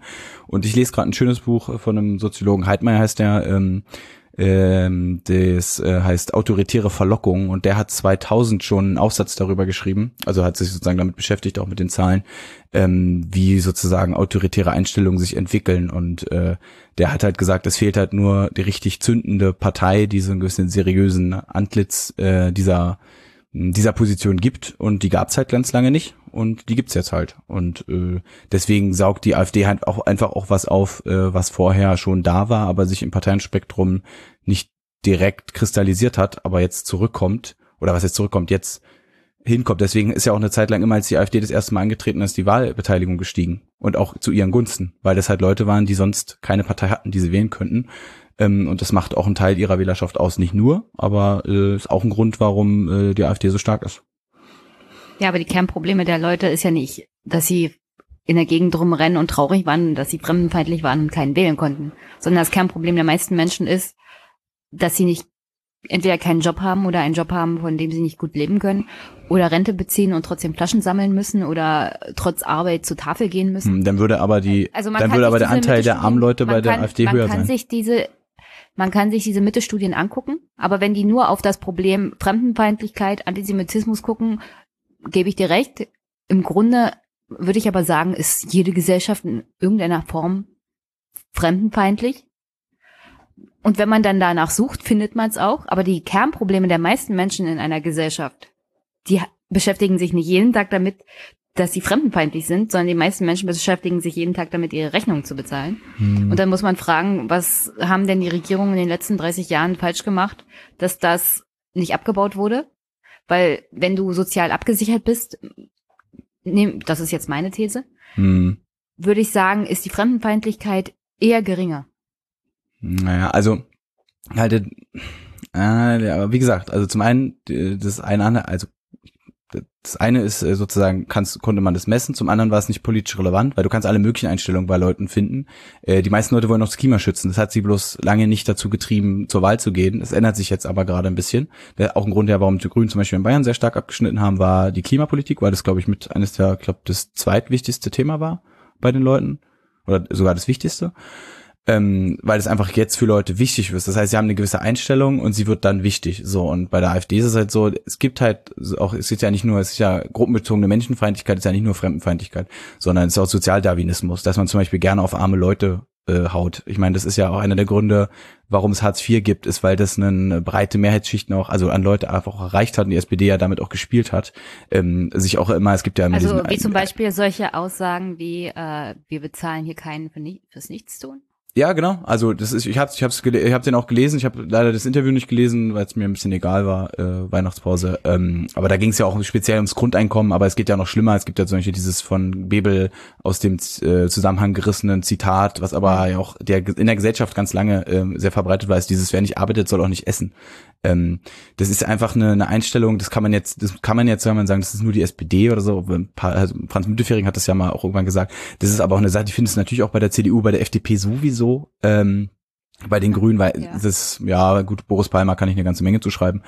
Ähm, also, das ist einfach eine Einstellung, die man in der Gesellschaft hat, also sozusagen auf schwächere, oder nicht auf schwächere, aber sozusagen so diesen Sozialdarwinismus ähm, äh, zu, zu führen. Das ist einfach, ja, das findest du wahrscheinlich in jeder Gesellschaft, aber die Frage ist immer, an welchem Punkt wird das, ähm, wird es zu so einem Kristallisationspunkt für politische Aktivität oder für Wahlentscheidung und dieses, diese, das schreibt der Heidmeier auch, natürlich hat es auch Ursachen, äh, nämlich sozusagen diese ein bisschen dieses Kontrollverlustgefühl, was ähm, viele Leute irgendwie spüren und dann auch mit vielen äh, Themen verbunden ist. Und es führt sozusagen im ersten Schritt zu Kontrollverlust und im zweiten Schritt kann man halt dann irgendwann den Blame irgendwo hinschieben und das macht man, macht halt die AfD ganz schlau und holt damit halt bestimmte Leute ab. Ich sag ja, die haben ja nicht 50 Prozent, sie haben nur 13 Prozent, was auch immer, oder 15, ähm, immer noch 85 Prozent der Leute finden das nicht geil, was die machen. Ähm, und ich sage ja nur, dass sie einfach was aus der Gesellschaft ähm, in die Politik gebracht haben, was vorher da war, aber ähm, nicht, nicht abgeholt werden konnte. Und ja, natürlich gibt's dafür Ursachen. Ähm, aber wenn du sagst, ja, jede Gesellschaft ist so, ja, ja, aber fast alle vergleichbaren Gesellschaften in Europa haben halt einfach ja seit, seit Jahrzehnten Rechtspopulisten oder Rechtsextreme in ihren nationalen Parlamenten. Da waren wir halt einfach die Ausnahme. Das heißt, eigentlich ist es jetzt europäische Normalität. Ist auch so mit den sozialdemokratischen Parteien, das ist ja nicht anders, die sind ja auch fast überall weg. Ähm, deswegen, ähm, auch das ist eine Form von ähm, Normalisierung, wenn man so will. Und ob die Frage ist, was die Leute, was das Problem der Leute am Ende ist, keine Ahnung, äh, was das Problem der Leute am Ende ist. Ähm, ich habe sehe jedenfalls, wenn ich mir die Zahlen zur AfD-Wählertum angucke, ähm, wenn man wirklich sagt, die Leute haben so viele Probleme mit ihrer Rente und sie sind alle arm und müssen Flaschen sammeln ähm, und sind Teilzeit beschäftigt und was weiß ich alles, äh, dann wäre der Anteil ja genau dieser drei Gruppen bei der AfD deutlich höher, ist er aber nicht. Sondern bei der AfD hast du halt eine gewisse ähm, ja, eine sehr starke, sehr, das ist ja immer holzschnittartig, ja, es gibt alle Gruppen bei der AfD, aber in eher eine Mittelschicht, männlich geprägte, ähm, ähm, mit, also nicht akademisch, also mit, Menschen mit Ausbildung, aber auch viele Gründer, also so kleinen, kleinen Unternehmer. Ähm, das sind jetzt alles Leute, denen es jetzt nicht, äh, die sind jetzt alle nicht super reich, aber die sind halt auch nicht arm. Ja, aber da kommt es wieder drauf an, welche Untersuchung guckst du dir an. Und zu welchem Zeitpunkt hat die Untersuchung stattgefunden? Und wenn du dir mal die Wähler anguckst, vor allem im Osten, mag sein, dass das Gründer sind. Aber das sind so kleine Selbstständige, die haben nichts, außer dass ich will jetzt die Wahlentscheidung der Leute nicht entschuldigen, aber gucken wir uns mal die Wähler an. Und wenn du Selbstständige hast, die gerade ihr Unternehmen hier vor allem im Osten gegründet haben, das sind keine Leute, die große Erbschaften zu erwarten haben. Alles, was sie an Eigenkapital haben, bringen sie in die Firma ein. Und die fühlen sich vielleicht verlassen von der Politik. Da können wir gleich nochmal nachher, wenn wir vielleicht über den Landtagswahl Brandenburg reden, kommen. Aber gerade im Osten rennen die eher sozial schlechtgestellten und finanziell schlechtgestellten der AfD die Bude ein. Und man kann sagen, ja, die Gründer der AfD, das sind so die, die denen es finanziell besser geht. Die sind auch, also ich glaube, da kriegt Christian Lindner feuchte Höschen von, wenn die anfangen über Wirtschaftspolitik Hm. zu reden. Aber das sind halt auch zwei verschiedene Parteien, würde ich mir fast, also würde ich fast sagen. Es gibt da die West-AfD, die wirklich so, also wirklich wirtschaftsliberal ist, noch schlimmer als die FDP. Und dann gibt's aber die Ost-AfD. Und die ist nationalsozial. Hm. Ja, ist, Und die haben auch ganz andere Wähleransprachen. hm, Also kann man nicht sagen, das sind so die Besserverdiener. Äh, Das kann man Ich- so pauschal Ich gar habe nicht. Besserverdiener gesagt, sondern äh, Mittelschicht. Ich meinte auch nicht, dass die Leute Unternehmer sind und damit reich sind, sondern ich meinte genau das, Kleinunternehmer. Ähm, Ähm, das ist ja auch so. Ähm, es ist nur die These, dass die alle so arm sind, stimmt halt nicht, sondern es ist halt eine sehr durchwachsene Gruppe zum ersten. Also es sind nicht nur die Armen, es sind eine sehr durchwachsene Gruppe. Arme im Gegenteil wählen übrigens äh, unterdurchschnittlich äh, häufig AfD.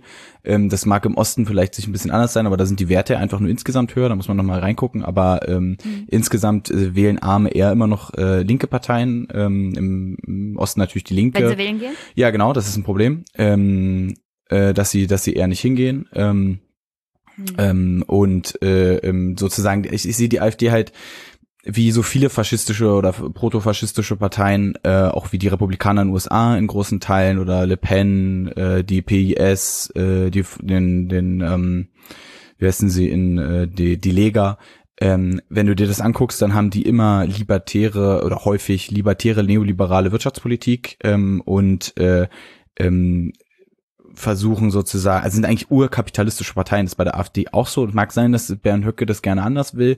Ähm, ich sehe da aber ehrlich gesagt, insbesondere im Streit ums Rentenkonzept, ja, ist es ja sehr offen, was da am Ende rauskommt. Ich sehe ehrlich gesagt nicht, dass er sich durch, dass die, dass der Flügel sich durchsetzen kann äh, mit seiner Position, weil ich sitze ja auch im Kommunalparlament der AfD und äh, wir sind ein Ost, Ost, das ist nur ein Ostkreis äh, und die sind genauso. Also die sind auch so die Wirtschaft, die Wirtschaft und der Unternehmer und äh, bloß keine, was hatten wir jetzt? Wir haben letztens abgestimmt, äh, das war total faszinierend. Wir haben halt gesagt, hier Berlin soll mal so eine pauschale Erhöhung für Erzieher geben, weil wir wollen, dass die besser bezahlt werden, weil erstens brauchen wir die Fachkräfte und das kriegt man mit mehr Geld hin und zweitens äh, ist es auch eine Form von Wertschätzung, eine wichtige Arbeit. Wir haben denen mehr Kompetenzen gegeben, sollen mehr Geld bekommen.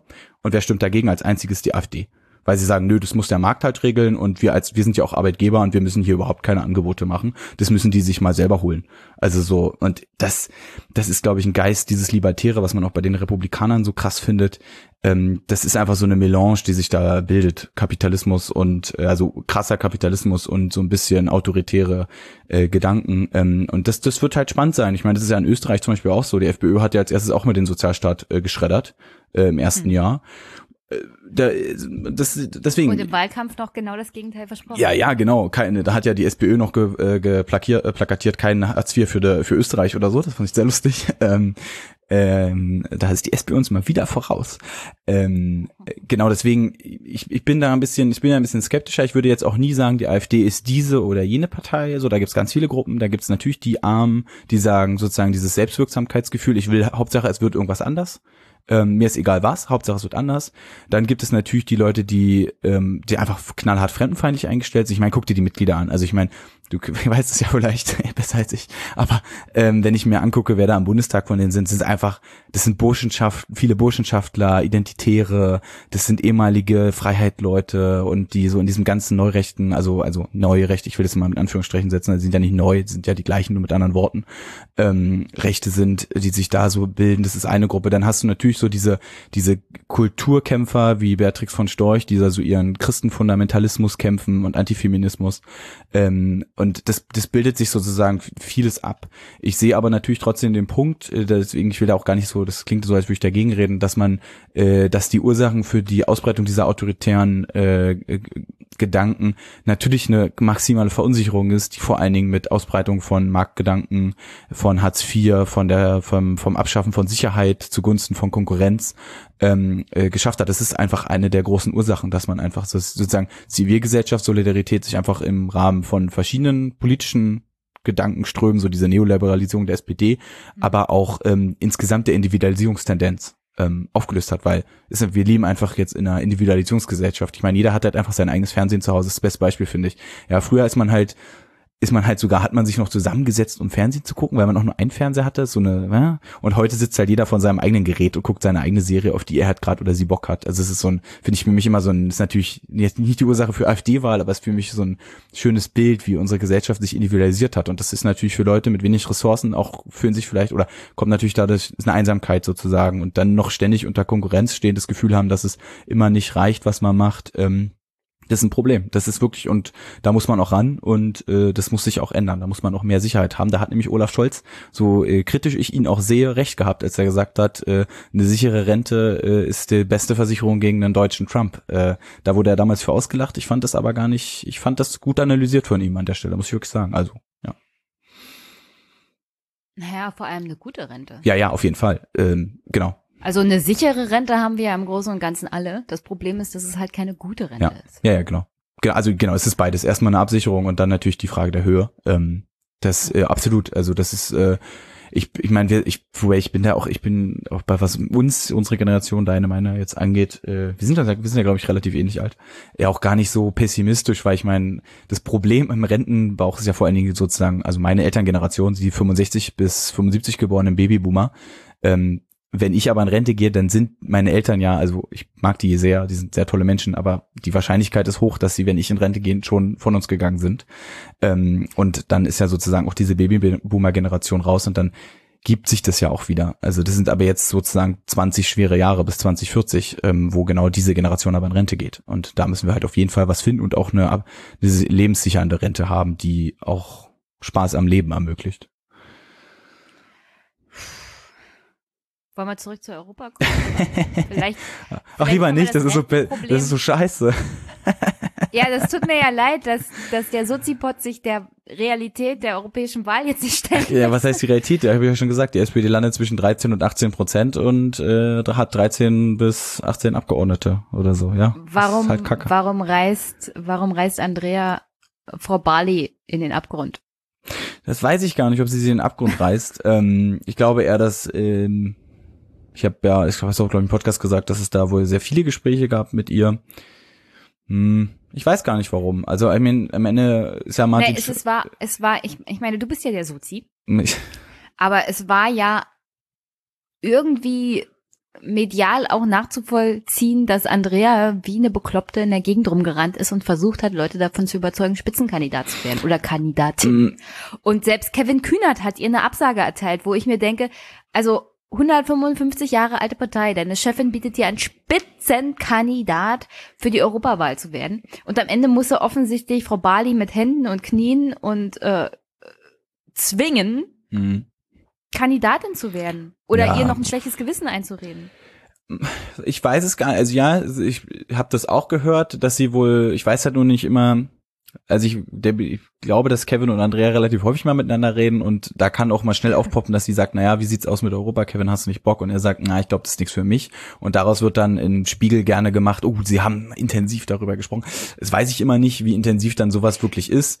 Ähm, äh, die ähm, Aussage von Kevin ist auch, er möchte sich nicht nach Brüssel abschieben lassen, was ich ein bisschen komisch finde, wenn er in der Gegend rumrennt und sagt, Europa ist. Ja, aber ich, hab, ich weiß gar nicht, ob das Zitat wirklich von ihm ist, äh, ehrlich gesagt. Es hört sich zumindest nicht so an, wie er redet. Aber ja, du hast. Es wäre jedenfalls ziemlich verlogen. Also wenn er ja, das gesagt ich, ich, hat ich, und auf also der anderen Seite immer, immer Europa als großes. Ja, genau, aber wir reden jetzt über eine Fiktion. Also deswegen, ich glaube, dass er das nicht, ich, es klingt einfach nicht wie er. Ähm, und ähm, ich kann auch nachvollziehen, warum er sagt, er will genau in dieser Position bleiben, wo er jetzt ist, weil das ist einfach die, die Position, die Juso-Vorsitzender zu sein in dieser Situation, auch als er mit dem sozusagen jetzt mit diesem Jahr im Rücken, sozusagen, was ihm den Rücken ja auch gestärkt hat, ähm, er ist halt unangreifbar, der Verband er hat eines der besten Ergebnisse, glaube ich, bekommen seit fünf, seit der Linkswende, glaube ich, das Beste seit 50 Jahren ähm, äh, als Vorsitzender. Das heißt, der Verband steht auch zum ganz, ganz großen Teil hinter ihm. Ich war ja auch auf dem Bundeskongress der Jusos ähm, und da, da ist er unangefochten und der Verband steht hinter ihm auch mit seinen Positionen, die er da hat. Und das ist natürlich für ihn ein total unabhängiges Amt. Das würde ich jetzt auch nicht abgeben. Ähm, jetzt sozusagen aus dieser Konstellation. Das mit mit an, äh, mit Andrea Barley, sage ich schon genau. Katharina Barley finde ich auch. Ähm, ich fand halt die Besetzung halt, habe ich auch im Podcast ja gesagt, fand ich irgendwie nicht cool. Also ich mag sie sehr, aber ich finde diese, wie sie besetzt wurde, fand ich nicht nicht so geil, weil das ist so, ja, ist halt wieder so Hinterzimmerding. Das fand ich nicht so schön.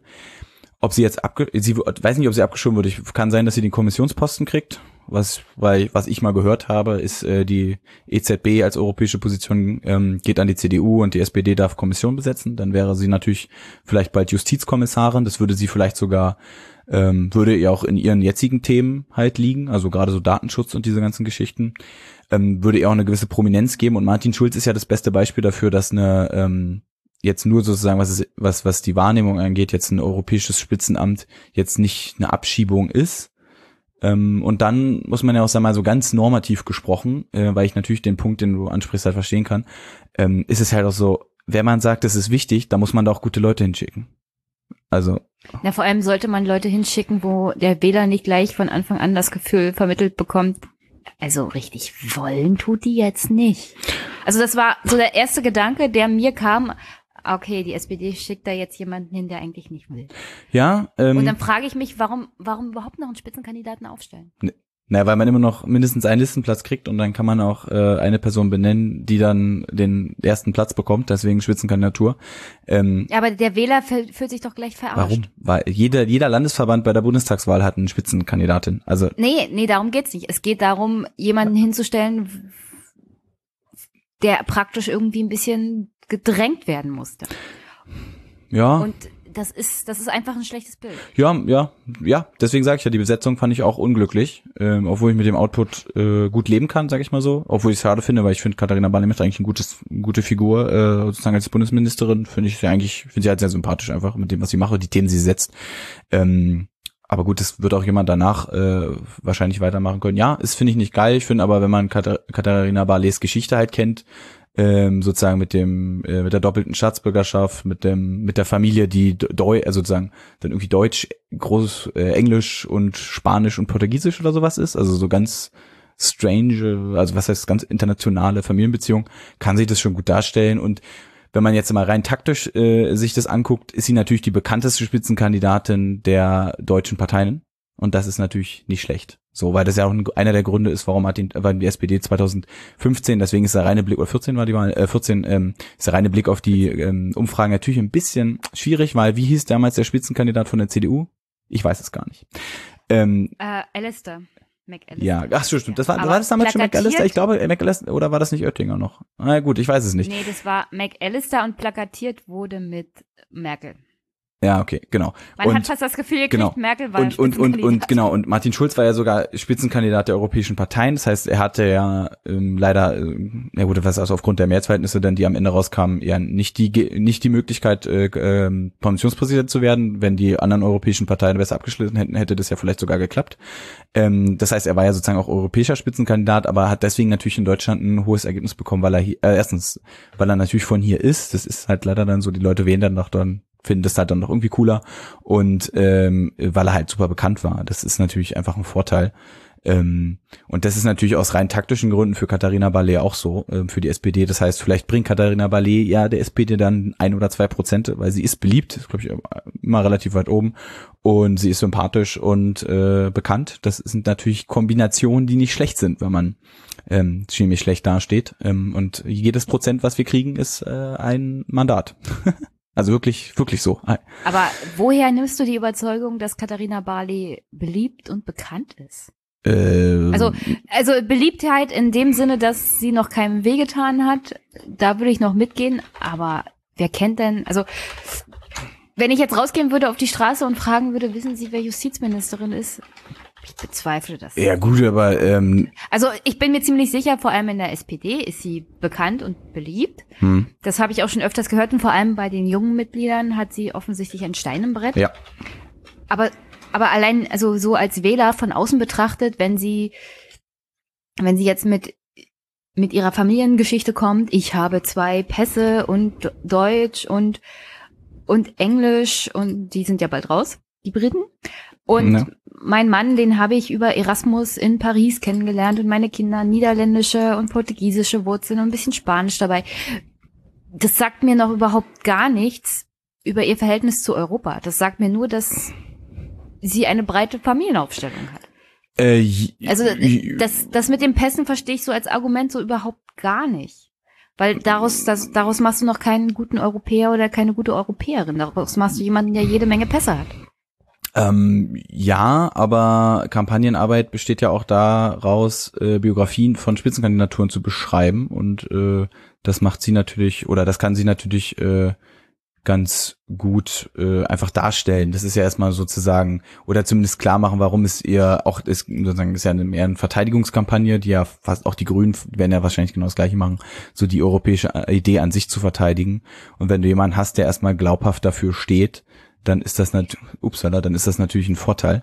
Ähm, ja, aber es ist jetzt auch nicht, äh, ist, ich, warum sie, warum ich glaube, dass sie bekannt ist, weil alle Bundesminister, ich, ich habe leider jetzt gerade, ich könnte jetzt mal gucken, ob ich die Infotest-Umfragen äh, finde. Da gibt's ja ab und zu mal, ich glaube, alle drei Monate machen die die Frage nach der Beliebtheit ähm, der Minister oder wichtigste Person. Das ist eigentlich eine blödere Frage.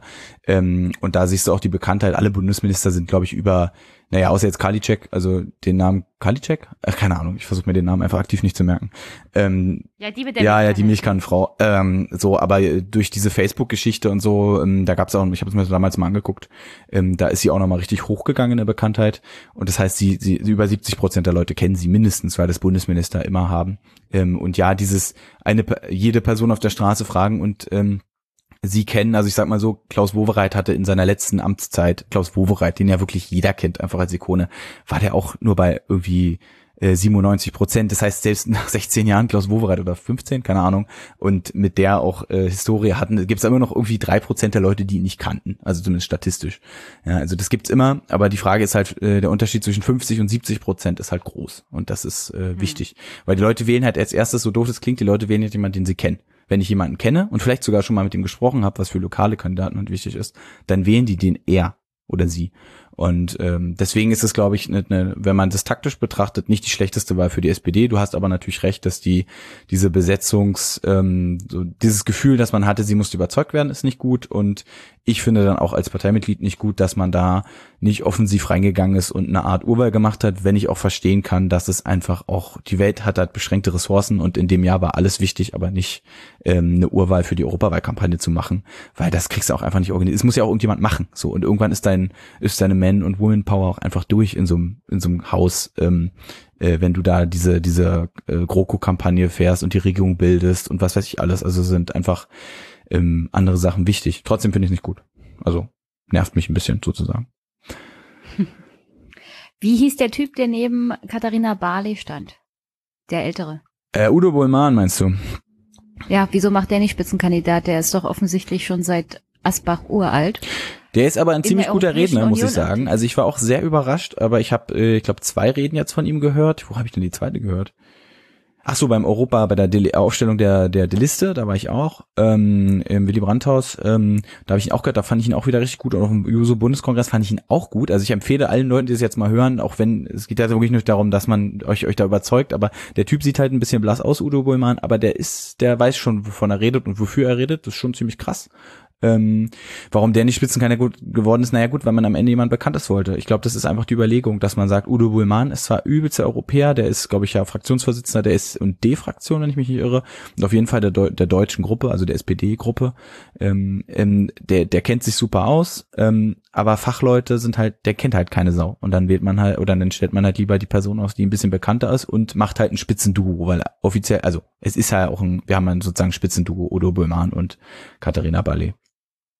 Aber natürlich, das merken wir jetzt schon gerade, dass wir als erstes über Katharina Ballet reden, weil sie prominenter ist als er. Ja, also ich meine, ja.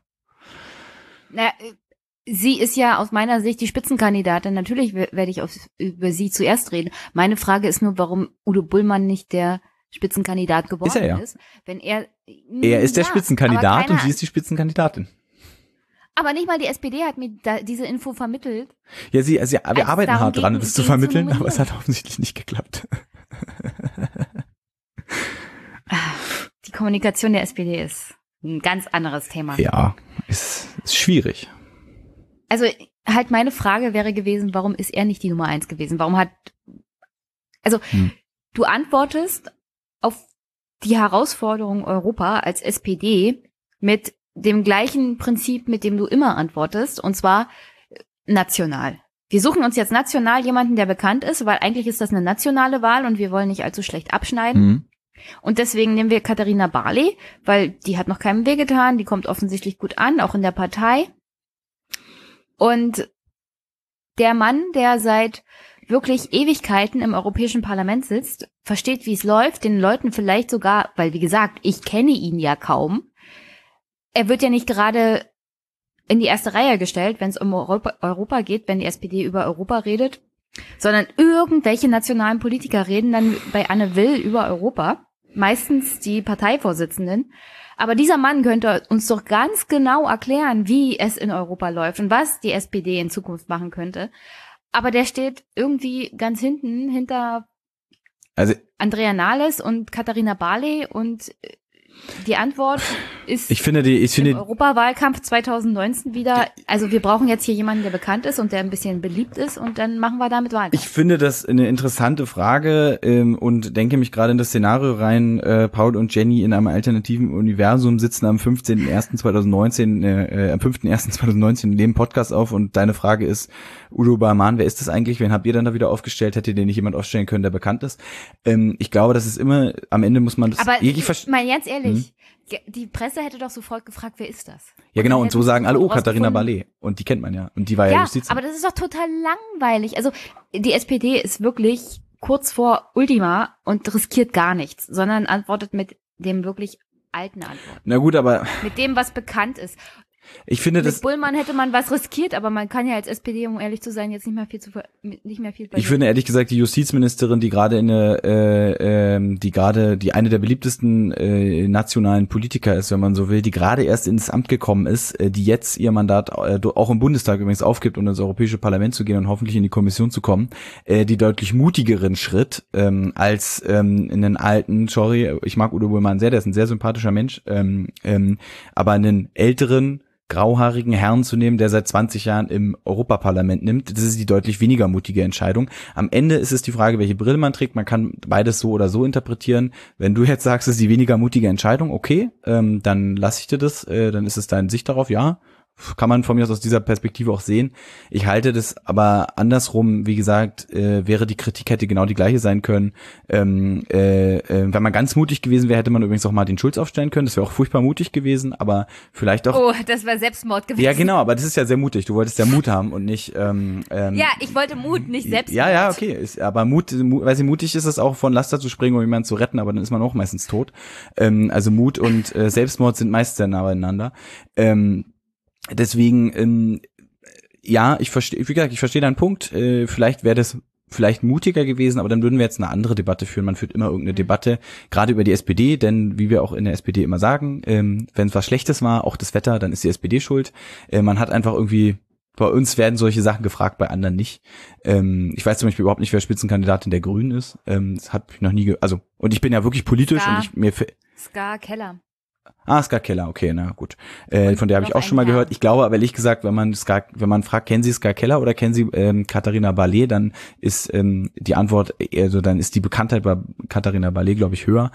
Ähm, das ist jetzt, aber ja, es, aber ist, die, es ist, jetzt mal ganz ehrlich, halt so. mal ganz ehrlich.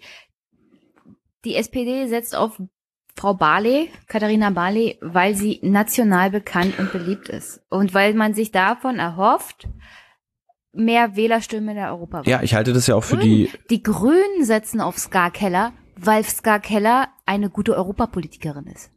Und das ist der entscheidende Unterschied. Im, also die SPD versucht jetzt aus Katharina Barley eine national bekannten, ja okay beliebten Justizministerin eine Europapolitikerin zu machen. Und das machen die Grünen nicht. Die nehmen gleich eine Europapolitikerin. Ich, und das ist ja mein Kritikpunkt. An die, die, das ist, das ist schön, dass du das ähm, so, so siehst äh, und auch sozusagen so diesen, du hast ja diesen normativen Punkt. Du wünschst, würdest dir wünschen, dass es anders wäre, so wie bei den Grünen. Das kann man alles machen. Ähm, am Ende geht es um erfolgreiche Wahlkampagnen. Ich habe gerade noch mal, kann ich übrigens allen deinen Hörern nur empfehlen, äh, für die Leute, die englischsprachige politische Bü Bücher mögen, äh, ähm, David Pluff, der Kampagnenmanager von Obama, Audacity to Win, einer der großartigsten Bücher über politische, über Kampagnen vor allen Dingen. Ähm, und der ähm, in den USA hat gesagt, wir führen keine Präsidentschaftskampagne auf nationaler Ebene, wir führen 52 Staatenkampagnen, beziehungsweise eigentlich waren es nur 12 oder 15 in den Staaten, wo es relevant war, führen wir eigene Kampagnen in dem Staat. Ähm, und äh, ich glaube, das ist äh, am Ende ähm, muss man halt, wenn man politische Kampagnen machen, genau wie bei jedem Spiel, was man irgendwo spielt, muss man entscheiden, was am Ende gewinnt. Es gibt nur mal Nationalisten. Ich wäre sehr dafür, wenn man das äh, europäisch macht. Äh, ich fände das sehr cool, wenn es ähm, so eine Art europäisch, also europäische Listen und europäische richtige Parteien gibt. Gibt's ja jetzt auch nicht wirklich. Sind ja alles nur irgendwelche komischen Vereine, die da in äh, Brüssel gemeldet sind. Fände ich sehr cool weil das auch vielleicht ein bisschen europäische Öffentlichkeit schafft. Gibt's aber nicht. Die Wahlen zur Europawahl werden national entschieden. So einfach ist die Sache. Ähm, das heißt, es ist keine schlechte Strategie, auf jemanden national Bekanntes zu setzen. Hat die SPD ja 2014 auch gemacht und da war es auch gut mit Martin Schulz. Ähm, ähm, da war, hat sie nämlich überdurchschnittlich abgeschnitten. Ich glaube drei oder vier Prozent besser, als sie damals in den ähm, Bundestagsumfragen war. Also das, äh, wie gesagt, ich verstehe deinen Punkt, dass man sagt, es ist normativ wichtiger. Die SPD ist aber, glaube ich, gerade nicht in der in der Situation, dass man sagen kann, jetzt äh, machen wir ja mal hier den super fancyen Europapolitiker, äh, sonst wie sonst wie. Der hat schon seit 20 Jahren Steuerpolitik in Europa gemacht und das ist für uns das relevanteste Thema. Kein Schwein kennt den, niemand interessiert sich dafür. Es ist halt ähm, dann, glaube ich, äh, so, die zumindest äh, für die Situation der SPD zumindest ein bisschen sicherere ähm, Position, glaube ich. Ja, aber ich sehe da ein Kernproblem. Du versuchst also als Partei eine Person zu verkaufen und dich dran zu hängen. Das ist eine gute Strategie.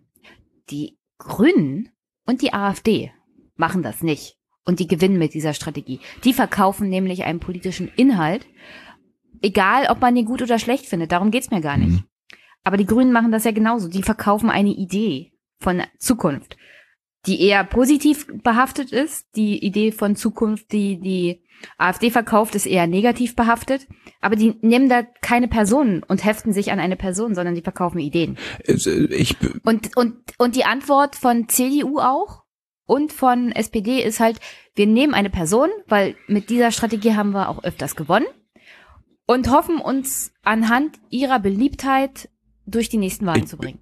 Und ich sehe ganz, also ich in meinem, hm. meine Meinung dazu ja. ist, dass diese Strategie momentan die falsche Antwort ist, egal wo du Wahlkampf machst. Es sei denn auf kommunaler Ebene, weil da ist es tatsächlich wichtig, dass die Leute ihren Kommunalvertreter kennen. Aber das ist was ganz anderes.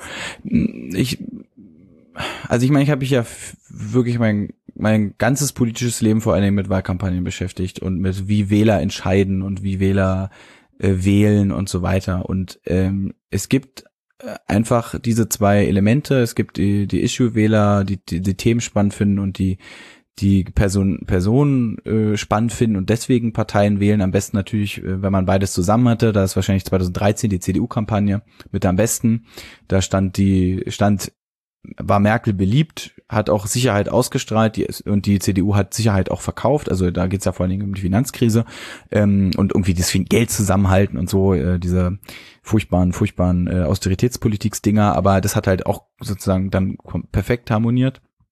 Am Ende finde ich das so, ähm, ja, ich würde mir auch, was heißt, ich würde mir wünschen, ich würde, mir ist es eigentlich, es ist halt so, ich, ich bin ja auch so. Also ich meine, ich bin jetzt seit zehn Jahren in der SPD und ich gestehe, dass ich auch in der Zeit nicht immer die Erstkandidaten von der SPD gewählt habe, äh, weil ich sie nicht mochte manchmal. Ähm, und äh, ähm, äh, es gibt aber Leute, die ich mag und wo ich merke, das ist eine Person, ein guter Freund von mir, der auch im Abgeordnetenhaus von Berlin ist, für den ich auch den Wahlkampf sozusagen mitgemacht habe, der eine hervorragende, der so ein, der war auch im Podcast Lars Düsseldorf, ähm, der äh, so Sozialarbeiter-Typ ist und sich wirklich kümmert um diesen diesen Wahlkreis, der wirklich lange vernachlässigt wurde ähm, und der auch viel Hilfe und wo viele Menschen auch viel Hilfe brauchen und Unterstützung und der macht es und der ist beliebt und der gewinnt damit. Ähm, und das ist genauso möglich wie wenn die Partei tolle Inhalte hat, was die Grünen ja haben. Das liegt aber auch daran, dass die Grünen keine Spitzenkandidaturskultur hatten bis jetzt. Das müssen sie jetzt auch entwickeln. Und da muss man ja auch ehrlich sagen, dass einer der Gründe, warum die Grünen so dastehen, auch Habeck ist. Ja, also wenn du dir, ich habe gerade jetzt nochmal gerade wegen unserem Infrastruktur, äh, Infatest DMAP nochmal angeguckt auf tagesschau.de, kann man das ja, kriegt's irgendwie ist immer so eine PDF, die man sich angucken kann, die viel spannender ist als die Charts, die sie aufarbeiten.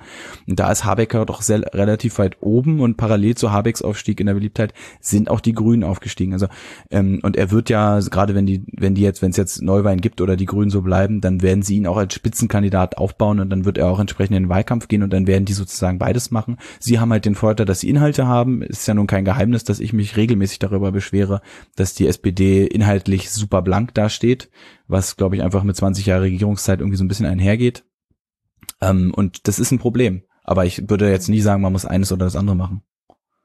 Ja, aber der Vorteil der Grünen ist auch, sie bestimmen ihr Spitzenpersonal über Urwahlen. Ja, also finde ich auch. Auch in Brandenburg, auch in Brandenburg haben sie jetzt äh, bis März eine Urwahlkandidatur über die Spitzenkandidaten. Das heißt, ja, der Aufstieg von Habeck und der Aufstieg der Grünen fällt zusammen.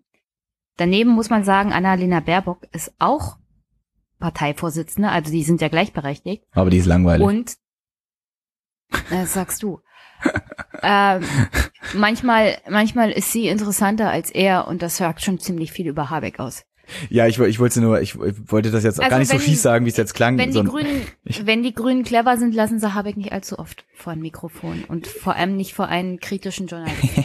Ja, ich, ich wollte jetzt gar nicht so viel sagen. Ich meinte das eher so im, also ich sollte, meinte es jetzt gar nicht persönlich, ich meinte langweilig im Sinne von, was das Verkaufen von, von Leuten angeht, weil sie Ja, ist sie halt ist halt Bundespolitikerin. so eine Politikerin genau, sie ist halt, im, er, er ist halt der Intellektuelle. ich meine, man muss sich ja nur mal sein Ja. Facebook-Profil angucken. Das habe ich letztens mal, hat mir das mal jemand gezeigt bei einem Workshop. Und äh, er inszeniert sich ja so ganz anders. Also bei ihm sieht man immer andere Farben und sieht aus, als wäre eigentlich nur, er ist ja Literat, er ist ja Buchautor. Ähm, und so verkauft er sich auch weiter. Und das ist natürlich viel spannender, weil er mit vielen Erwartungen bricht. Und deswegen ist er als Person auch einfach spannend. Ich sehe das auch so wie du, dass wenn ich mir die Interviews von ihm angucke, dass es dann meist recht schnell recht dünn wird, ähm, dass er auf der Oberschriftenebene immer ziemlich cool ist. Also er schafft es extrem coole, kurze, knackige Sachen zu sagen. Ähm, und dann, wenn man sich dann aber tiefer damit oder längere Artikel von ihm liest, dann ist es manchmal so, ich denke, ja, pff, okay, das hätte ich jetzt auch aufschreiben können. Ähm, und Baerbock ist sicherlich die erfahrenere, ähm, das glaube ich auch. Ähm, ich meinte es aber Die ist ein bisschen abgebrühter, das, das ist die Ja, also und- ich wollte und nur, ich wollte nur zum, also ich wollte wirklich nur als Argument anbringen, das fällt zwar zusammen, Mhm. aber die Grünen haben halt einen Unterbau und sie haben die Möglichkeit, über Urwahlen und über die Parteitage einfach das Spitzenpersonal dann auszutauschen Ich- über die das- Mitgliedschaft. das sehe ich gar ich, da, da würde ich auch, äh, das würde ich auch immer unterschreiben. Ich bin auch immer jemand, der ähm, ich muss, muss jetzt nicht für jede Parteivorsitzende immer per Urwahl wählen lassen. Ähm, ich weiß auch nicht, ob es jetzt immer, also aber bei Spitzenkandidaten finde ich es definitiv spannend, äh, das zu machen. Ja. Ähm, definitiv. Ich finde aber, wie gesagt, bei Parteivorsitzenden hat man auch das Problem, also Urwahlen haben halt ihre anderen Dynamiken. Ähm, das kann, das ist, sieht man ja bei Donald Trump sehr gut, dass man dann so jemanden, der extrem laut und äh, ist, der dann es gibt so eine Frontrunner-Dynamik, die sich dann einstellt, die schon Vorwahlen würde ich jetzt nicht, äh, also Vorwahlen für den amerikanischen Präsidenten würde ich jetzt nicht unbedingt für eine Parteivorsitz. Genau, aber, aber was ich zum Beispiel Vorwahl wichtig finde, ist, dass man, äh, das wäre jetzt zum Beispiel der erste Schritt in der SPD, man muss ja nicht sagen, macht eine Urwahl wie jetzt bei der GroKo, das finde ich eigentlich auch gut, dass wir das ja zur Tradition gemacht haben übrigens, ähm, sondern dass man halt wirklich sagt, man, man, man zwingt auch jemanden, der, auch wenn er nur auf dem Parteitag antritt, dazu, sich irgendwelchen Basiskongressen zu stellen. Und wenn jemand dagegen kandidiert, dann sind die halt beide da. Das heißt, würde dann heißen, Simone Lange und Andrea Nahles treffen sich, keine Ahnung, acht, neun, zehn Mal in dem Jahr, in dem gewählt wird, auf irgendwelchen Regionalkonferenzen vor, weiß nicht, fünf bis hundert bis tausend Leuten und debattieren da mal ihre Position. Ähm, und natürlich würde ich mir wünschen, dass man dann auch eine, eine Möglichkeit hat, ähm, bei wichtigen Wahlen auch diese Abstimmung zu machen oder zu einzufordern. Das kann man im Quorum machen. Das sehe ich auch absolut so. Ähm, ich teile, das ist auch ein großer Vorteil, den die Grünen haben. Darf man nicht vergessen, die Grünen sind natürlich auch viel, viel weniger. Also die Grünen haben ungefähr so viele Mitglieder wie Jusos, nur mal so als Beispiel. Ähm, das ist natürlich in der SPD alles ein bisschen größer. Ähm, aber es entlastet natürlich nicht. Ich finde, da muss definitiv mehr kommen, auch was Online-Beteiligung und so angeht, was insgesamt Debattenkultur angeht, ist die SPD halt einfach nicht gut aufgestellt. Und da sind die Grünen, die haben halt einen Vorteil, sie regieren halt seit 2005 nicht mehr. Das heißt, äh, sie haben, in der Opposition hat man immer mehr Zeit, sich irgendwie programmatisch weiterzuentwickeln. Das haben sie gut gemacht. Ähm, außerdem stehen sie für das absolute Zukunftsthema mit Klimaschutz, Energiewende, ein bisschen Verkehr. Ähm, wo ich da als Berliner ähm, finde ich es gut, dass sie das Thema gesetzt haben, aber ich bin sehr unzufrieden, wie es läuft. Ähm, ähm, das heißt, da haben sie einfach, sie haben einfach gute Themen besetzt und sie sind auch inhaltlich fit. So, und das ist einfach ihr Vorteil, den sie gerade haben. Das sehe ich auch und das kritisiere ich auch immer rauf und runter meiner eigenen Partei. So, und das trifft ja natürlich die AfD genauso. Also, weil die AfD ist ja auch irgendwie jung, also jung, ne, sie ist nicht jung, sie ist eine Partei der alten Leu äh, älteren Leute, aber sie ist äh, als Partei jung. Es ist eine junge Partei, was jetzt die Gründung angeht. Genau. Es wirkt alles ein bisschen dynamischer. Genau. Und halt Also- auch und auch ausgefallen. Also ich meine, die haben jetzt, ich habe gesehen, Meuthen will 2024 in Deutschland über den U-Ausstieg äh, abstimmen lassen. Das, Also das ist jetzt die Methode Trump. Hauptsache, ich sag was Kritisches, dann bin ich in den Medien. ne, das ist halt Diskursverschiebung. Ich finde das auch, ähm, also ich gibt ein schönes, äh, auch kann ich nur empfehlen für für Leute, die sich dafür interessieren, gibt es ein schönes Video, ich glaube von also Vox, diese äh, VOX, so eine amerikanische Seite. Gibt es auf YouTube, glaube ich, auch dieses Overtone Window, wie man Diskurse verschiebt, indem man nämlich immer sozusagen, indem man Debatten einteilt in das, was normal ist, das, was ausgefallen, unnormal, äh, dann glaube ich ungewöhnlich und dann undenkbar ist. Und ähm, die, der Austritt aus der Europäischen Union ist natürlich undenkbar, aber wenn ich den Vorschlag mache, dann ist es, äh, ist die, weiß ich nicht, die, die äh, Einf oder die diese Zusammenstampfen des europäischen Budgets schon mal nicht mehr ganz so unrealistisch dagegen. Und so verschiebe ich halt, mache ich halt Diskursverschiebung. Das machen sie auch sehr gut, aber damit, deswegen sind sie auch ungewöhnlich sozusagen. Und damit sind sie auch spannend für Berichterstattung. Ähm, und gleichzeitig bieten sie halt auch einen Ort für Leute, die sagen, ja, das habe ich halt nirgendwo anders. So, und das ist natürlich auch ein unique selling point, jetzt mal ganz neutral betroffen, abgesehen davon, dass ich die AfD für eine absolut faschistische Partei halte, ähm, im Kern und auch für antidemokratisch, ähm, äh, ist das natürlich der Grund, warum sie so viel vorkommen und deswegen natürlich auch für viele so interessant sind. So. Ja, leider, leider.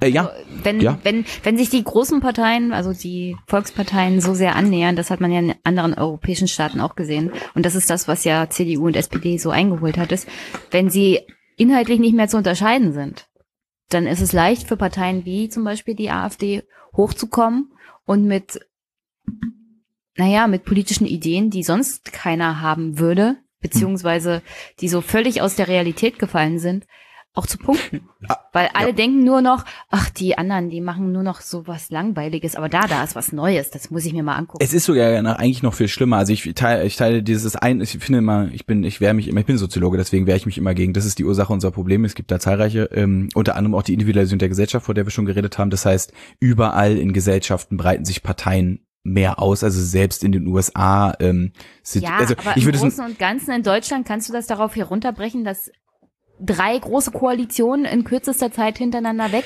einfach die Grenzen der Parteien dermaßen verschoben haben, Mhm. weil deutsche Wähler sind jetzt nicht großartig dafür bekannt, neue Parteien zu gründen, geschweige denn zu Mhm. wählen.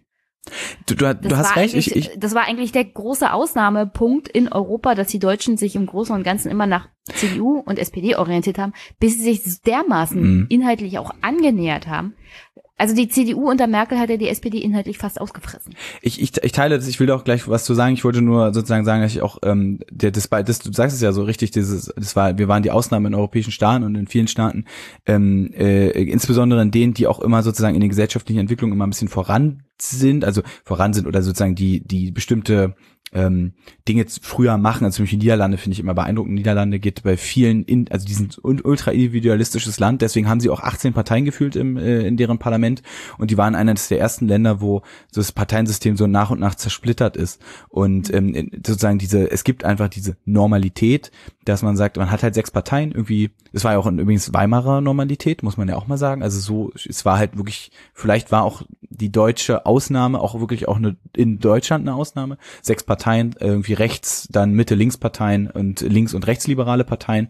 Ähm, das ist sozusagen eher die Normalität und die Ausnahme an Deutschland lag vielleicht einfach nicht daran, dass Deutschland so, dass Deutsche so special sind, sondern dass unsere Gesellschaft einfach äh, durch den, vielleicht durch verschiedene Dinge, durch die Trennung, Teilung, ähm, und natürlich den NS-Hintergrund waren rechte, bestimmtes Recht, bestimmte rechte Wording sozusagen, so, sowieso erstmal eine Weile tot sozusagen und dann durch die Wiedervereinigung ein bisschen ähm, an, länger gebraucht hat, um sich zu setzen und jetzt sind wir halt da, wo viele andere auch sind. Das ist auch eine der Ursachen, warum äh, die AfD stark ist. Es liegt jetzt nicht nur an der großen Koalition, wobei du hast recht. Ähm, ich würde da sogar aber noch einen Schritt weitergehen. Ich finde es sogar eigentlich noch viel schlimmer. Du kannst ja, also dieser Satz, Du findest es schlimmer als ich? Oh, weia. naja, nee, weil es, ähm, ähm, was ich halt krass finde, ist halt, ähm, wir haben ja die Alternative gerade zwischen der großen Koalition und Schwarz-Grün, respektive Jamaika. Ähm, und äh, das, äh, wenn der Hauptkoalitionspartner sich nicht ändert, dann ändert sich auch die Politik nicht groß. Ähm, die Hörer meines Podcasts wissen ja, ich arbeite ja im Bundestag und habe also sozusagen auch die Sondierung des, wie hast du vorhin gesagt, das Balkon, fröhliche Balkon-Winken-Treffen, natürlich sehr, sehr, ja, äh, Balkonfestspiele. ja, Balkonfestival, ja, die Festspiele. Ähm, genau, äh, habe ich ja auch verfolgt und äh, wenn ich mir angucke, was da jetzt zum Beispiel in der, in der, in der ach so glorreichen Klima- und Energiepolitik rausgekommen wäre, mit selbst mit den Grünen, die waren schwach damals, das würde sich jetzt vielleicht vom Mehrheitsverhältnis auch ein bisschen umdrehen, weil sie jetzt vielleicht zweitstärkster Koalitionspartner bei Jamaika und die FDP äh, drittstärkster, also kleinster Partner wären, würde sich das vielleicht ein bisschen ändern. Aber da war jetzt auch nicht so viel mehr. Das heißt, das große Problem ist ja sogar, dass selbst die Grünen, die sind ja die, die Grünen unter Habeck und Baerbock, die haben ja gar keinen linken Flügel mehr. Die wollen ja unbedingt mit den, mit den Schwanzen zusammen regieren. Also ich meine, wir machen das immer, aber uns fällt es auch noch schwer. Ich habe aber irgendwie nicht das Gefühl, dass es den Grünen wirklich so schwer fällt, das zu machen. Das ist auch okay. Ich, das klingt, das ist auch, ich bin da ja nicht in der Position, das äh, zu, grundsätzlich zu kritisieren. Führt aber dazu, dass irgendwie da sich wenig ändert und dass wir sozusagen nicht nur die, Polit die, Pro die Problematik nicht so sehr nur ist, dass die beiden groß, dass es keine widerstrebenden Parts mehr gibt so richtig. Das könnten ja auch, das können ja auch die Grünen, könnten ja die SPD an der Stelle auch ersetzen. Sie könnten ja sagen, nee, wir koalieren grundsätzlich nicht mit der ähm, CDU, wir kämpfen immer für andere Mehrheiten, machen sie aber auch nicht. Das heißt, ähm, das ist so ein bisschen ähm, sozusagen diese, es gibt nicht mehr so eine klare Oppositionskraft, nur noch die Linken und die haben ihre ganz eigenen Probleme und sind furchtbar zerstritten und, ähm, und dann gibt's halt noch die AfD. Und das ist natürlich für eine gesellschaftliche Debattenkultur auch schwierig, ja, weil sozusagen nicht nur zwischen den großen Parteien kein Widerspruch gibt, sondern insgesamt zwischen allen, denen regieren wollen, keinen Widerspruch gibt.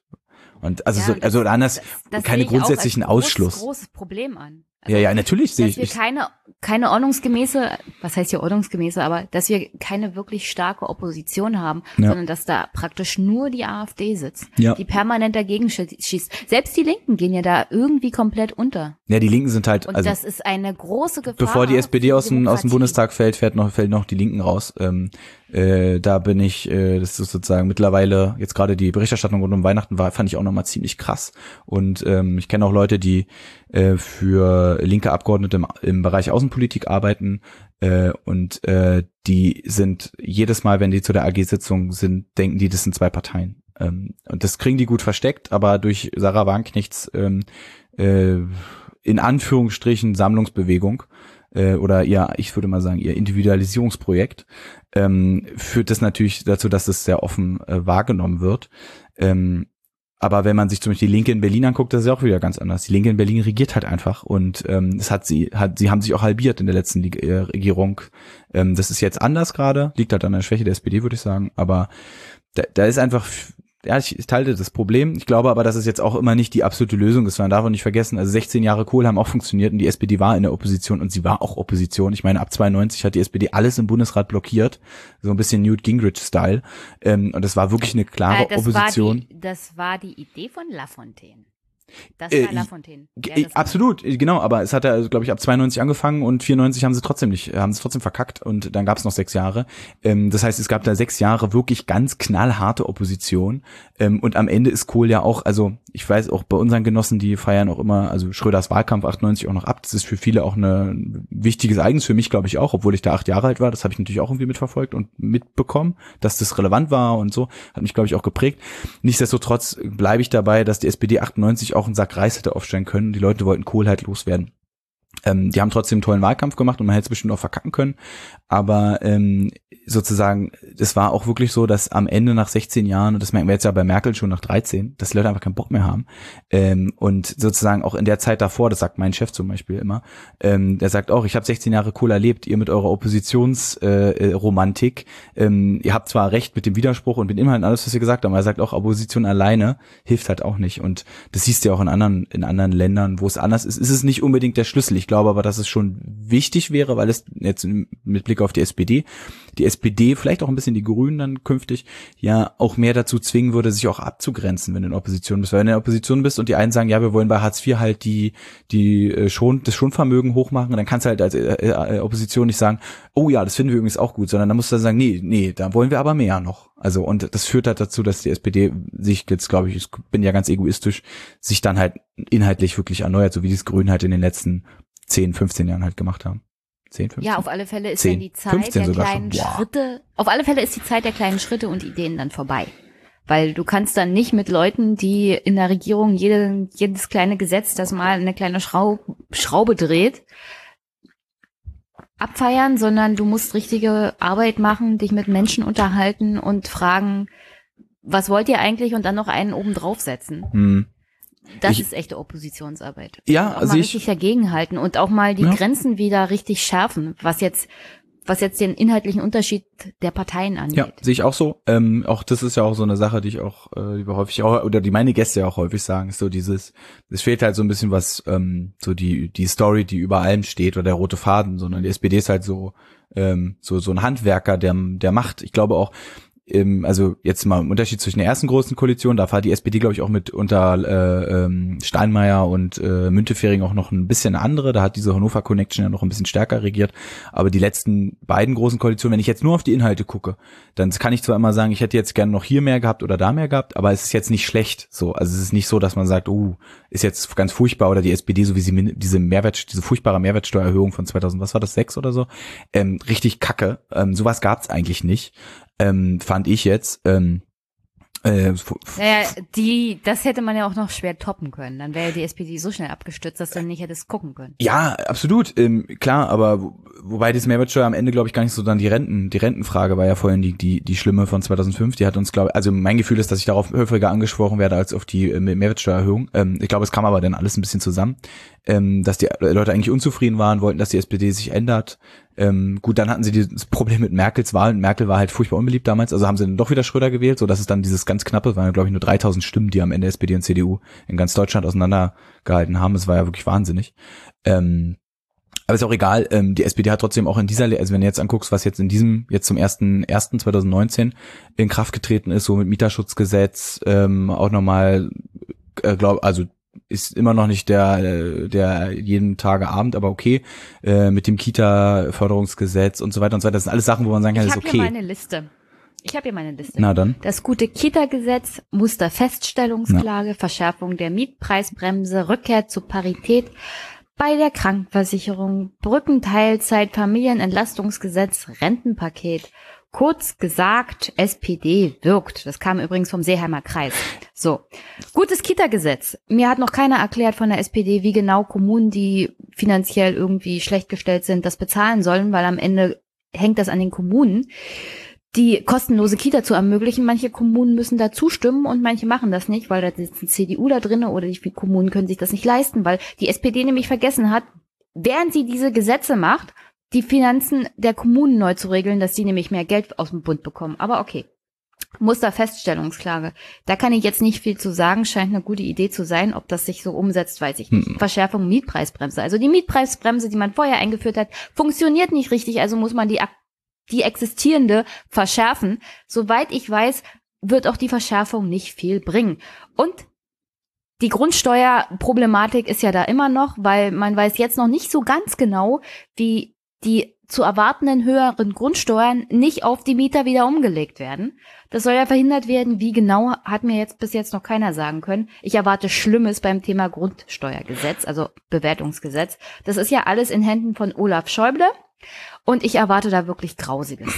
Rückkehr zur Parität, die hat übrigens die SPD vorher aufgekündigt, jetzt hat sie sie wieder eingeführt. Brückenteilzeit. Rückkehr von Teilzeit in Vollzeit kann ich auch nicht viel zu sagen. Das scheint eine gute Idee zu sein. Ich weiß nicht, inwieweit das jetzt ein großes Problem darstellt, weil die meisten Menschen, kann ich mir vorstellen, werden vom Arbeitgeber schon generell nicht gerne in Teilzeit geschickt. Die wollen nämlich, dass die Leute permanent durcharbeiten. Das ist höchstens ein Problem, wenn du als hm. Frau zum Beispiel auch in Teilzeit arbeitest, wenn du Vollzeit kriegst. gehen willst, wenn du Kinder kriegst. Ja. Aber selbst dann sind die Arbeitnehmer eher so, ach, sie sind eine Frau, haben sie ihre Familienplanung schon abgeschlossen, dann kriegen sie Vollzeit. Also äh, ja, aber das ist ja scheiße. Oder du wirst also, gar nicht eingestellt. Also ja, aber Familienentlastungsgesetz. Ich weiß gar nicht, was hinter Familienentlastungsgesetz steht. Äh, super viel Kohle für Eltern am Ende, weil da wird, glaube ich, auch steuerlich ganz viel gemacht. Aber ich will, also und dieses Rentenpaket, naja, das Rentenpaket ist wieder so ein bisschen, ein bisschen halt. Gut, ja, aber weißt du, also zum einen äh, muss man auch mal fragen, welche, welche, welchen Anspruch hat man insgesamt an Gesetze, also jetzt als Beispiel Mietpreisbremse, ähm, dass man sagt, ein Gesetz funktioniert nicht, ja, ist halt, also sorry, aber das mehr, Gesellschaft ist halt keine Maschine, so, wo man sagt, ich wechsle das Teil aus und dann läuft es wieder perfekt, sondern Gesellschaft ist halt ein ständiges, äh, ist halt ein lebendes soziales System. Äh, und äh, deswegen sind auch Gesetze darin immer anzupassen, das ist, finde ich jetzt auch nicht schlimm. Ähm, bei der Mietpreisbremse ist die Mietpreisbremse, also mich betrifft das gerade und äh, es ist ziemlich geil, dass das so ist, weil weil äh, du die jetzt die Vormiete ja ähm, sozusagen da äh, muss muss dir genannt werden und äh, es muss vom Arbeitgeber äh, vom Arbeitgeber genau vom Vermieter gesagt werden, warum abgewichen wird von der Mietpreisbremse und wenn das nicht erklärt wird, dann ist die Mieterhöhung automatisch ungültig. Ähm, sie wurde auch nochmal ausgeweitet. Das betrifft mich jetzt nicht Berlin, weil Berlin schon immer die schärfere Regel angewandt hat.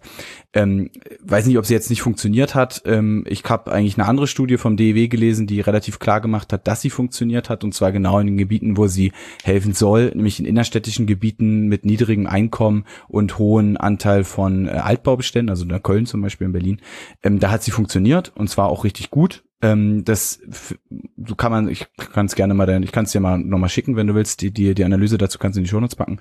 Ähm, Ich finde, was viel wichtiger ist, ist die Modernisierungskostenumlage, die damit auch mit drin ist und das ist wirklich relevant, äh, die äh, Kappung ähm, nee, oder nicht nur die Senkung von 11 auf 8 Prozent, sondern auch diese 2 Euro Kappung, also bei allen Leuten, die unter sieben, äh, bei, äh, für unter sieben Euro pro Quadratmeter wohnen, darf maximal zwei Euro pro Quadratmeter umgelegt werden. Ja, aber was der Vermieter immer noch machen kann, er kann die Wohnung kündigen, dann kann er sanieren und dann kann er für den nächsten. Nee, kann er nicht, was der Mieter, klar, du kannst fristgerecht kündigen. Ich habe eine Freundin, der passiert das Ja, du kannst immer fristgerecht Die- kündigen, so ist es, so ist es mit Ver wurde gekündigt. Ja.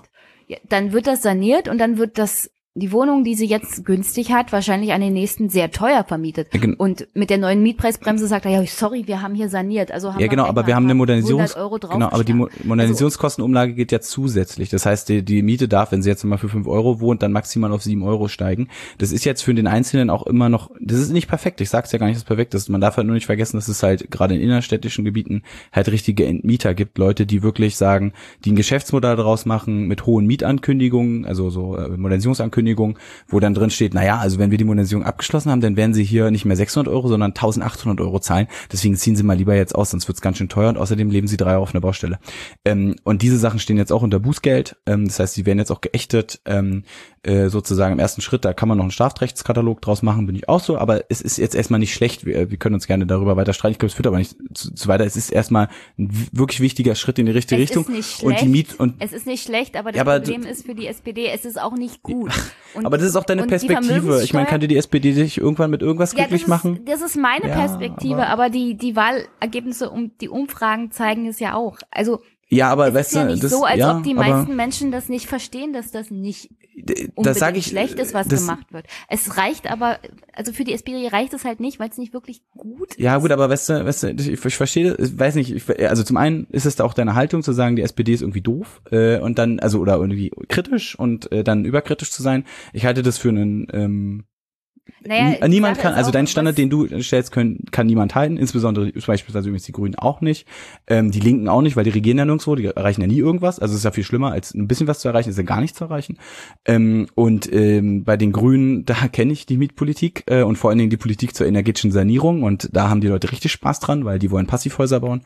Ähm, das ist scheiß teuer und bringt gar nichts. Ähm, also ich sage ja nur, ich finde auch, das ist einer der Probleme, auch in vielen politischen Debatten, obwohl ich dir natürlich zustimme und sage, ja, die SPD macht doch nicht so ein toll Performance gerade, da kann man viel verbessern. Mein Punkt war ja nur, wenn sie regiert, ist es nicht schlimm. Das heißt, er entlässt sie ja noch nicht aus der Verantwortung, sich zu fragen, warum es nicht gut wir wird, weil viele Sachen kleinteilig sind, weil sie nicht grundsätzlich sind. Das sehe ich ja auch so. Ich glaube aber trotzdem daran, dass Politik kann halt nur in kleinen Schritten funktionieren. Das wird immer so sein. Ähm, und deswegen finde ich es auch übertrieben, ähm, jetzt immer jede Maßnahme, also zum Beispiel jetzt bei der Mietpreisbremse, haben wir jetzt zwei Euro gefordert. Der Mieterverein, äh, der ja deutlich ja, mieterfreundlich ist, hat 1,50 gefordert und ist immer noch unzufrieden. Kann man immer noch machen, aber ich sag mal so zwischen 1,50 und 5, 2 Euro pro Quadratmeter ist jetzt nicht mehr so viel Spielraum. Also selbst wenn selbst die Experten sozusagen nicht mehr so weit davon abweichen, ähm, dann ist es ist es eine okaye Maßnahme, äh, glaube ich. Aber da kann man auch immer noch weitergehen. Aber ich finde halt immer ähm, es ist immer leicht zu sagen, ja, hätte der jetzt einfach dem nicht zustimmen sollen und dann hat man halt am Ende gar nichts. Das ist halt auch immer, das ist halt immer der Zwiespalt, in dem man ist, wenn man Politik macht. Ähm, obwohl ich dir auch, obwohl ich auch gegen die große Koalition war und dieses per se regieren, weil man muss ja irgendwas verbessern, Argument auch nicht kaufe, ähm, nicht immer kaufe. Aber ähm, ich finde, Politik kann sich nicht darauf konzentrieren und das ist, wie gesagt, ein großes Problem in unserer Gesellschaft, dass viele Leute an der Seitenlinie stehen, so ein bisschen wie beim Fußball, äh, und zugucken und äh, oder vom Fernseher sitzen und äh, dann den Spielern zurufen, dass sie ähm, doch mal äh, das besser machen sollen. Aber äh, dann hört es auch halt auf. Du, wenn Olaf Schäuble heute anrufen würde und sagen würde, Frau Günther, wollen Sie nicht ins Ministerium kommen und ein vernünftiges Bewertungsgesetz mitschreiben, würde ich sofort ja ich, sagen. ich, ich, Aber das Problem ist, das Problem ist, dass Olaf und seine Berater nicht die Experten holen. Weil ich sitze im Finanzamt und muss demnächst den Quark umsetzen, den sie sich da ausdenken. Und ich habe böse, böse Vorahnungen aufgrund der Tatsache, was sie jetzt alles schon bezüglich des Bewertungsgesetzes und woraus dann die Grundsteuer sich ergibt, verlautbaren. ich habe es auch gelesen. Und ich frage mich, ich frage mich wirklich, welche Finanzfachleute, die sich tatsächlich tagtäglich mit dem Thema Bewertung beschäftigen, haben sie da überhaupt an der Hand? Weil Mhm. es können, es kann keiner sein, der jemals einen Bescheid erstellt hat. Und das, das ist für jemanden, der sich dann danach mit dem Ganzen auseinandersetzen muss und die ganzen Zorn der Steuerpflichtigen abkriegen wird, echt frustrierend. Verstehe ich, es ist auch bestimmt auch, das vielleicht ist ist es auch nur der scheiße. Punkt, den ich tatsächlich, den ich tatsächlich inhaltlich kritisieren möchte. Das ist auch okay. Also ich, Also, oder anders, das ist, natürlich der ist es okay. Ich verstehe das auch, aber das ist auch ein Aber- relativ kleines, kleines Thema, wo, ganz ehrlich, also äh, glaube ich, das wissen wenige und ähm, das heißt jetzt nicht, dass es nicht relevant ist. Ähm, und das ist auch zu kritisieren. Es gibt auch viele andere Sachen, die ich auch immer in der Regierungsarbeit kritisiere. Das ist auch Kacke. Ähm, nun muss Nee, aber dein Argument war ja, also man kann ja an, am Seitenrand stehen und kritisieren. Das Problem ist aber auch, dass ich sogar das Gefühl habe, teilweise fragen sie die Leute, die wirklich Ahnung haben, nicht, weil sie Angst haben, dass das vielleicht ein Gesetz geben würde, das jetzt bei den Bürgern nicht so toll ankommen könnte. Und dass es sich nur um die Wahlperiode dreht. Das Ja, aber so ist- erstmal ja. mein größtes Kritik, mein größter Kritikpunkt. Und ich Ja. überspitze das auch und ich kritisiere auch viel die SPD. Das liegt hauptsächlich daran, dass die CDU ja bis jetzt nicht großartig gearbeitet hat. Also die überlassen ja inhaltliche ja, ist Arbeit voll gut. vor, vor allem der SPD. Und das Problem der SPD, das ich da hauptsächlich sehe, ist, dass sie wirklich die klitzekleinsten Schritte als den großen Wurf verkaufen. Und wenn sie sagen würden, ja, sorry, mehr war nicht drinne, und wir wissen, dass das eigentlich das klitzekleinste, minimalste ist, was überhaupt geht, Hm. da sind wir wieder bei der inhaltlichen Lehre der SPD. Mein größter Kritikpunkt ist, dass ich das Gefühl habe, dass die SPD gar nicht weiß, wo sie überhaupt noch großartig hin möchte. Selbst wenn sie jetzt alleine regieren würde, habe ich nicht das Gefühl, dass sie es anders machen würde. Hm, das teile ich. Du? Das, Also- das also Gefühl es kann ist ich nicht so, dass ja. ich nur rummeckern Ja, ja. möchte, sondern es, es ist diese, diese Ido Ideen- und Inhaltlosigkeit, die ich da hauptsächlich verspüre. Und deswegen kritisiere ich fast alles, was von der SPD kommt, weil sie mir das als großes, großen Wurf verkaufen und das ist kein großer Weil alle eigentlich insgeheim hoffen, dass die SPD wieder, die, alle Menschen wünschen sich eigentlich eine tolle SPD, habe ich mal das Gefühl, ähm, so hohen Standards haben. Ja, ähm, ich, das teile ich ja auch, also da bin ich ja auch ganz bei dir, diese, diese ähm, Inhaltslehre, die ich sozusagen auf verschiedene Dinge, sozusagen auch dieses, wo, also ich bin jetzt auch nicht der große Freund von immer, obwohl ich ja Kampagnenarbeit mache, viel von Zielgruppenarbeit, aber so dieses, für wen, wenn ich die SPD wähle, wem geht's eigentlich dann besser und wem geht's schlechter? Hm. Ja, weil irgendjemand geht's immer schlechter, ist logisch. Wenn ich sage, du musst, du verdienst jetzt bei unserem Steuerkonzept, du verdienst über 110.000 Euro, ja, du musst jetzt mehr zahlen, das ist so. Also irgendjemand äh, muss dann äh, mehr Verantwortung tragen in dem Fall und manche Leute, denen geht's, die haben halt mehr finanziellen Spielraum. Und das, das ist mir auch nicht, das ist mir auch selbst nicht klar. Und äh, auch im letzten Jahr ist oder wirkt natürlich auf mich auch, dass ich denke, ja, keine Ahnung, was was wir jetzt noch an große Themen haben, diese scheiß Bürgerversicherung, die wir immer lang auf lang machen. Ich finde das total wichtig, halte das aber jetzt auch nicht für den für den heiligen Gral der gesellschaftspolitischen äh, Absicherung. Ähm, da ist da viel zu wackelig, so viel zu viel wackelig da drin. Aber du hast recht, das, das sehe ich auch so und deswegen kann man, glaube ich, auch sozusagen, weil es nichts gibt, was alles verbindet, sieht man nur Einzelmaßnahmen und dann ist es natürlich leichter, das zu kritisieren, wenn es was gäbe, wo man so, oder, weiß ich nicht, so, so doof es klingt, aber wenn man halt so in die USA guckt, keine Ahnung, zu Obama oder so, wenn man die sich 2008 kann man, wie gesagt, ich habe gerade das Buch gelesen, deswegen bin ich da total drin, dann hatte man immer das Gefühl, okay, selbst wenn der in der Regierungszeit kleine Schritte macht, er hat uns ja gesagt, wo er damit hin will und dann sehen wir, sehen wir das auch viel stärker als, als Progress an. Und äh, ich glaube, das ist eine, eine, eine Sache, die die SPD einfach wirklich nicht gut hinkriegt ähm, und dass sie auch inhaltlich an vielen Stellen ja wirklich nur noch kleine Stellschrauben zu verändern hat, ähm, weil wenn du halt im Ministerium die ganze Zeit drin sitzt, dann hast du halt so dieses Ministeriumsdenken. Ähm, und äh, und dann auch dieses dieses überbordene Abfeiern von von ähm, von Entscheidungen, das nervt mich auch. Äh, da hast du auch das kann ich absolut äh, auch äh, aus der Innensicht total nachvollziehen.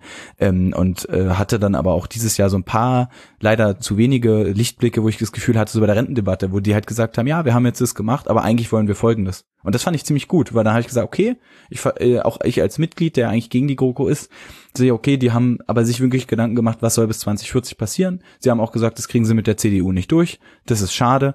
Ähm, aber so hat man irgendwie wenigstens das Gefühl, äh, dass man mit so einem Kompromiss auch leben kann. Aber oft ist es halt so, es kommt halt irgendwas raus und man denkt sich, ja, und jetzt war das jetzt toll oder nicht toll oder wo wollt ihr eigentlich hin? Und das sehe ich genauso. Also Paul, wir haben ja jetzt schon eineinhalb Stunden geredet.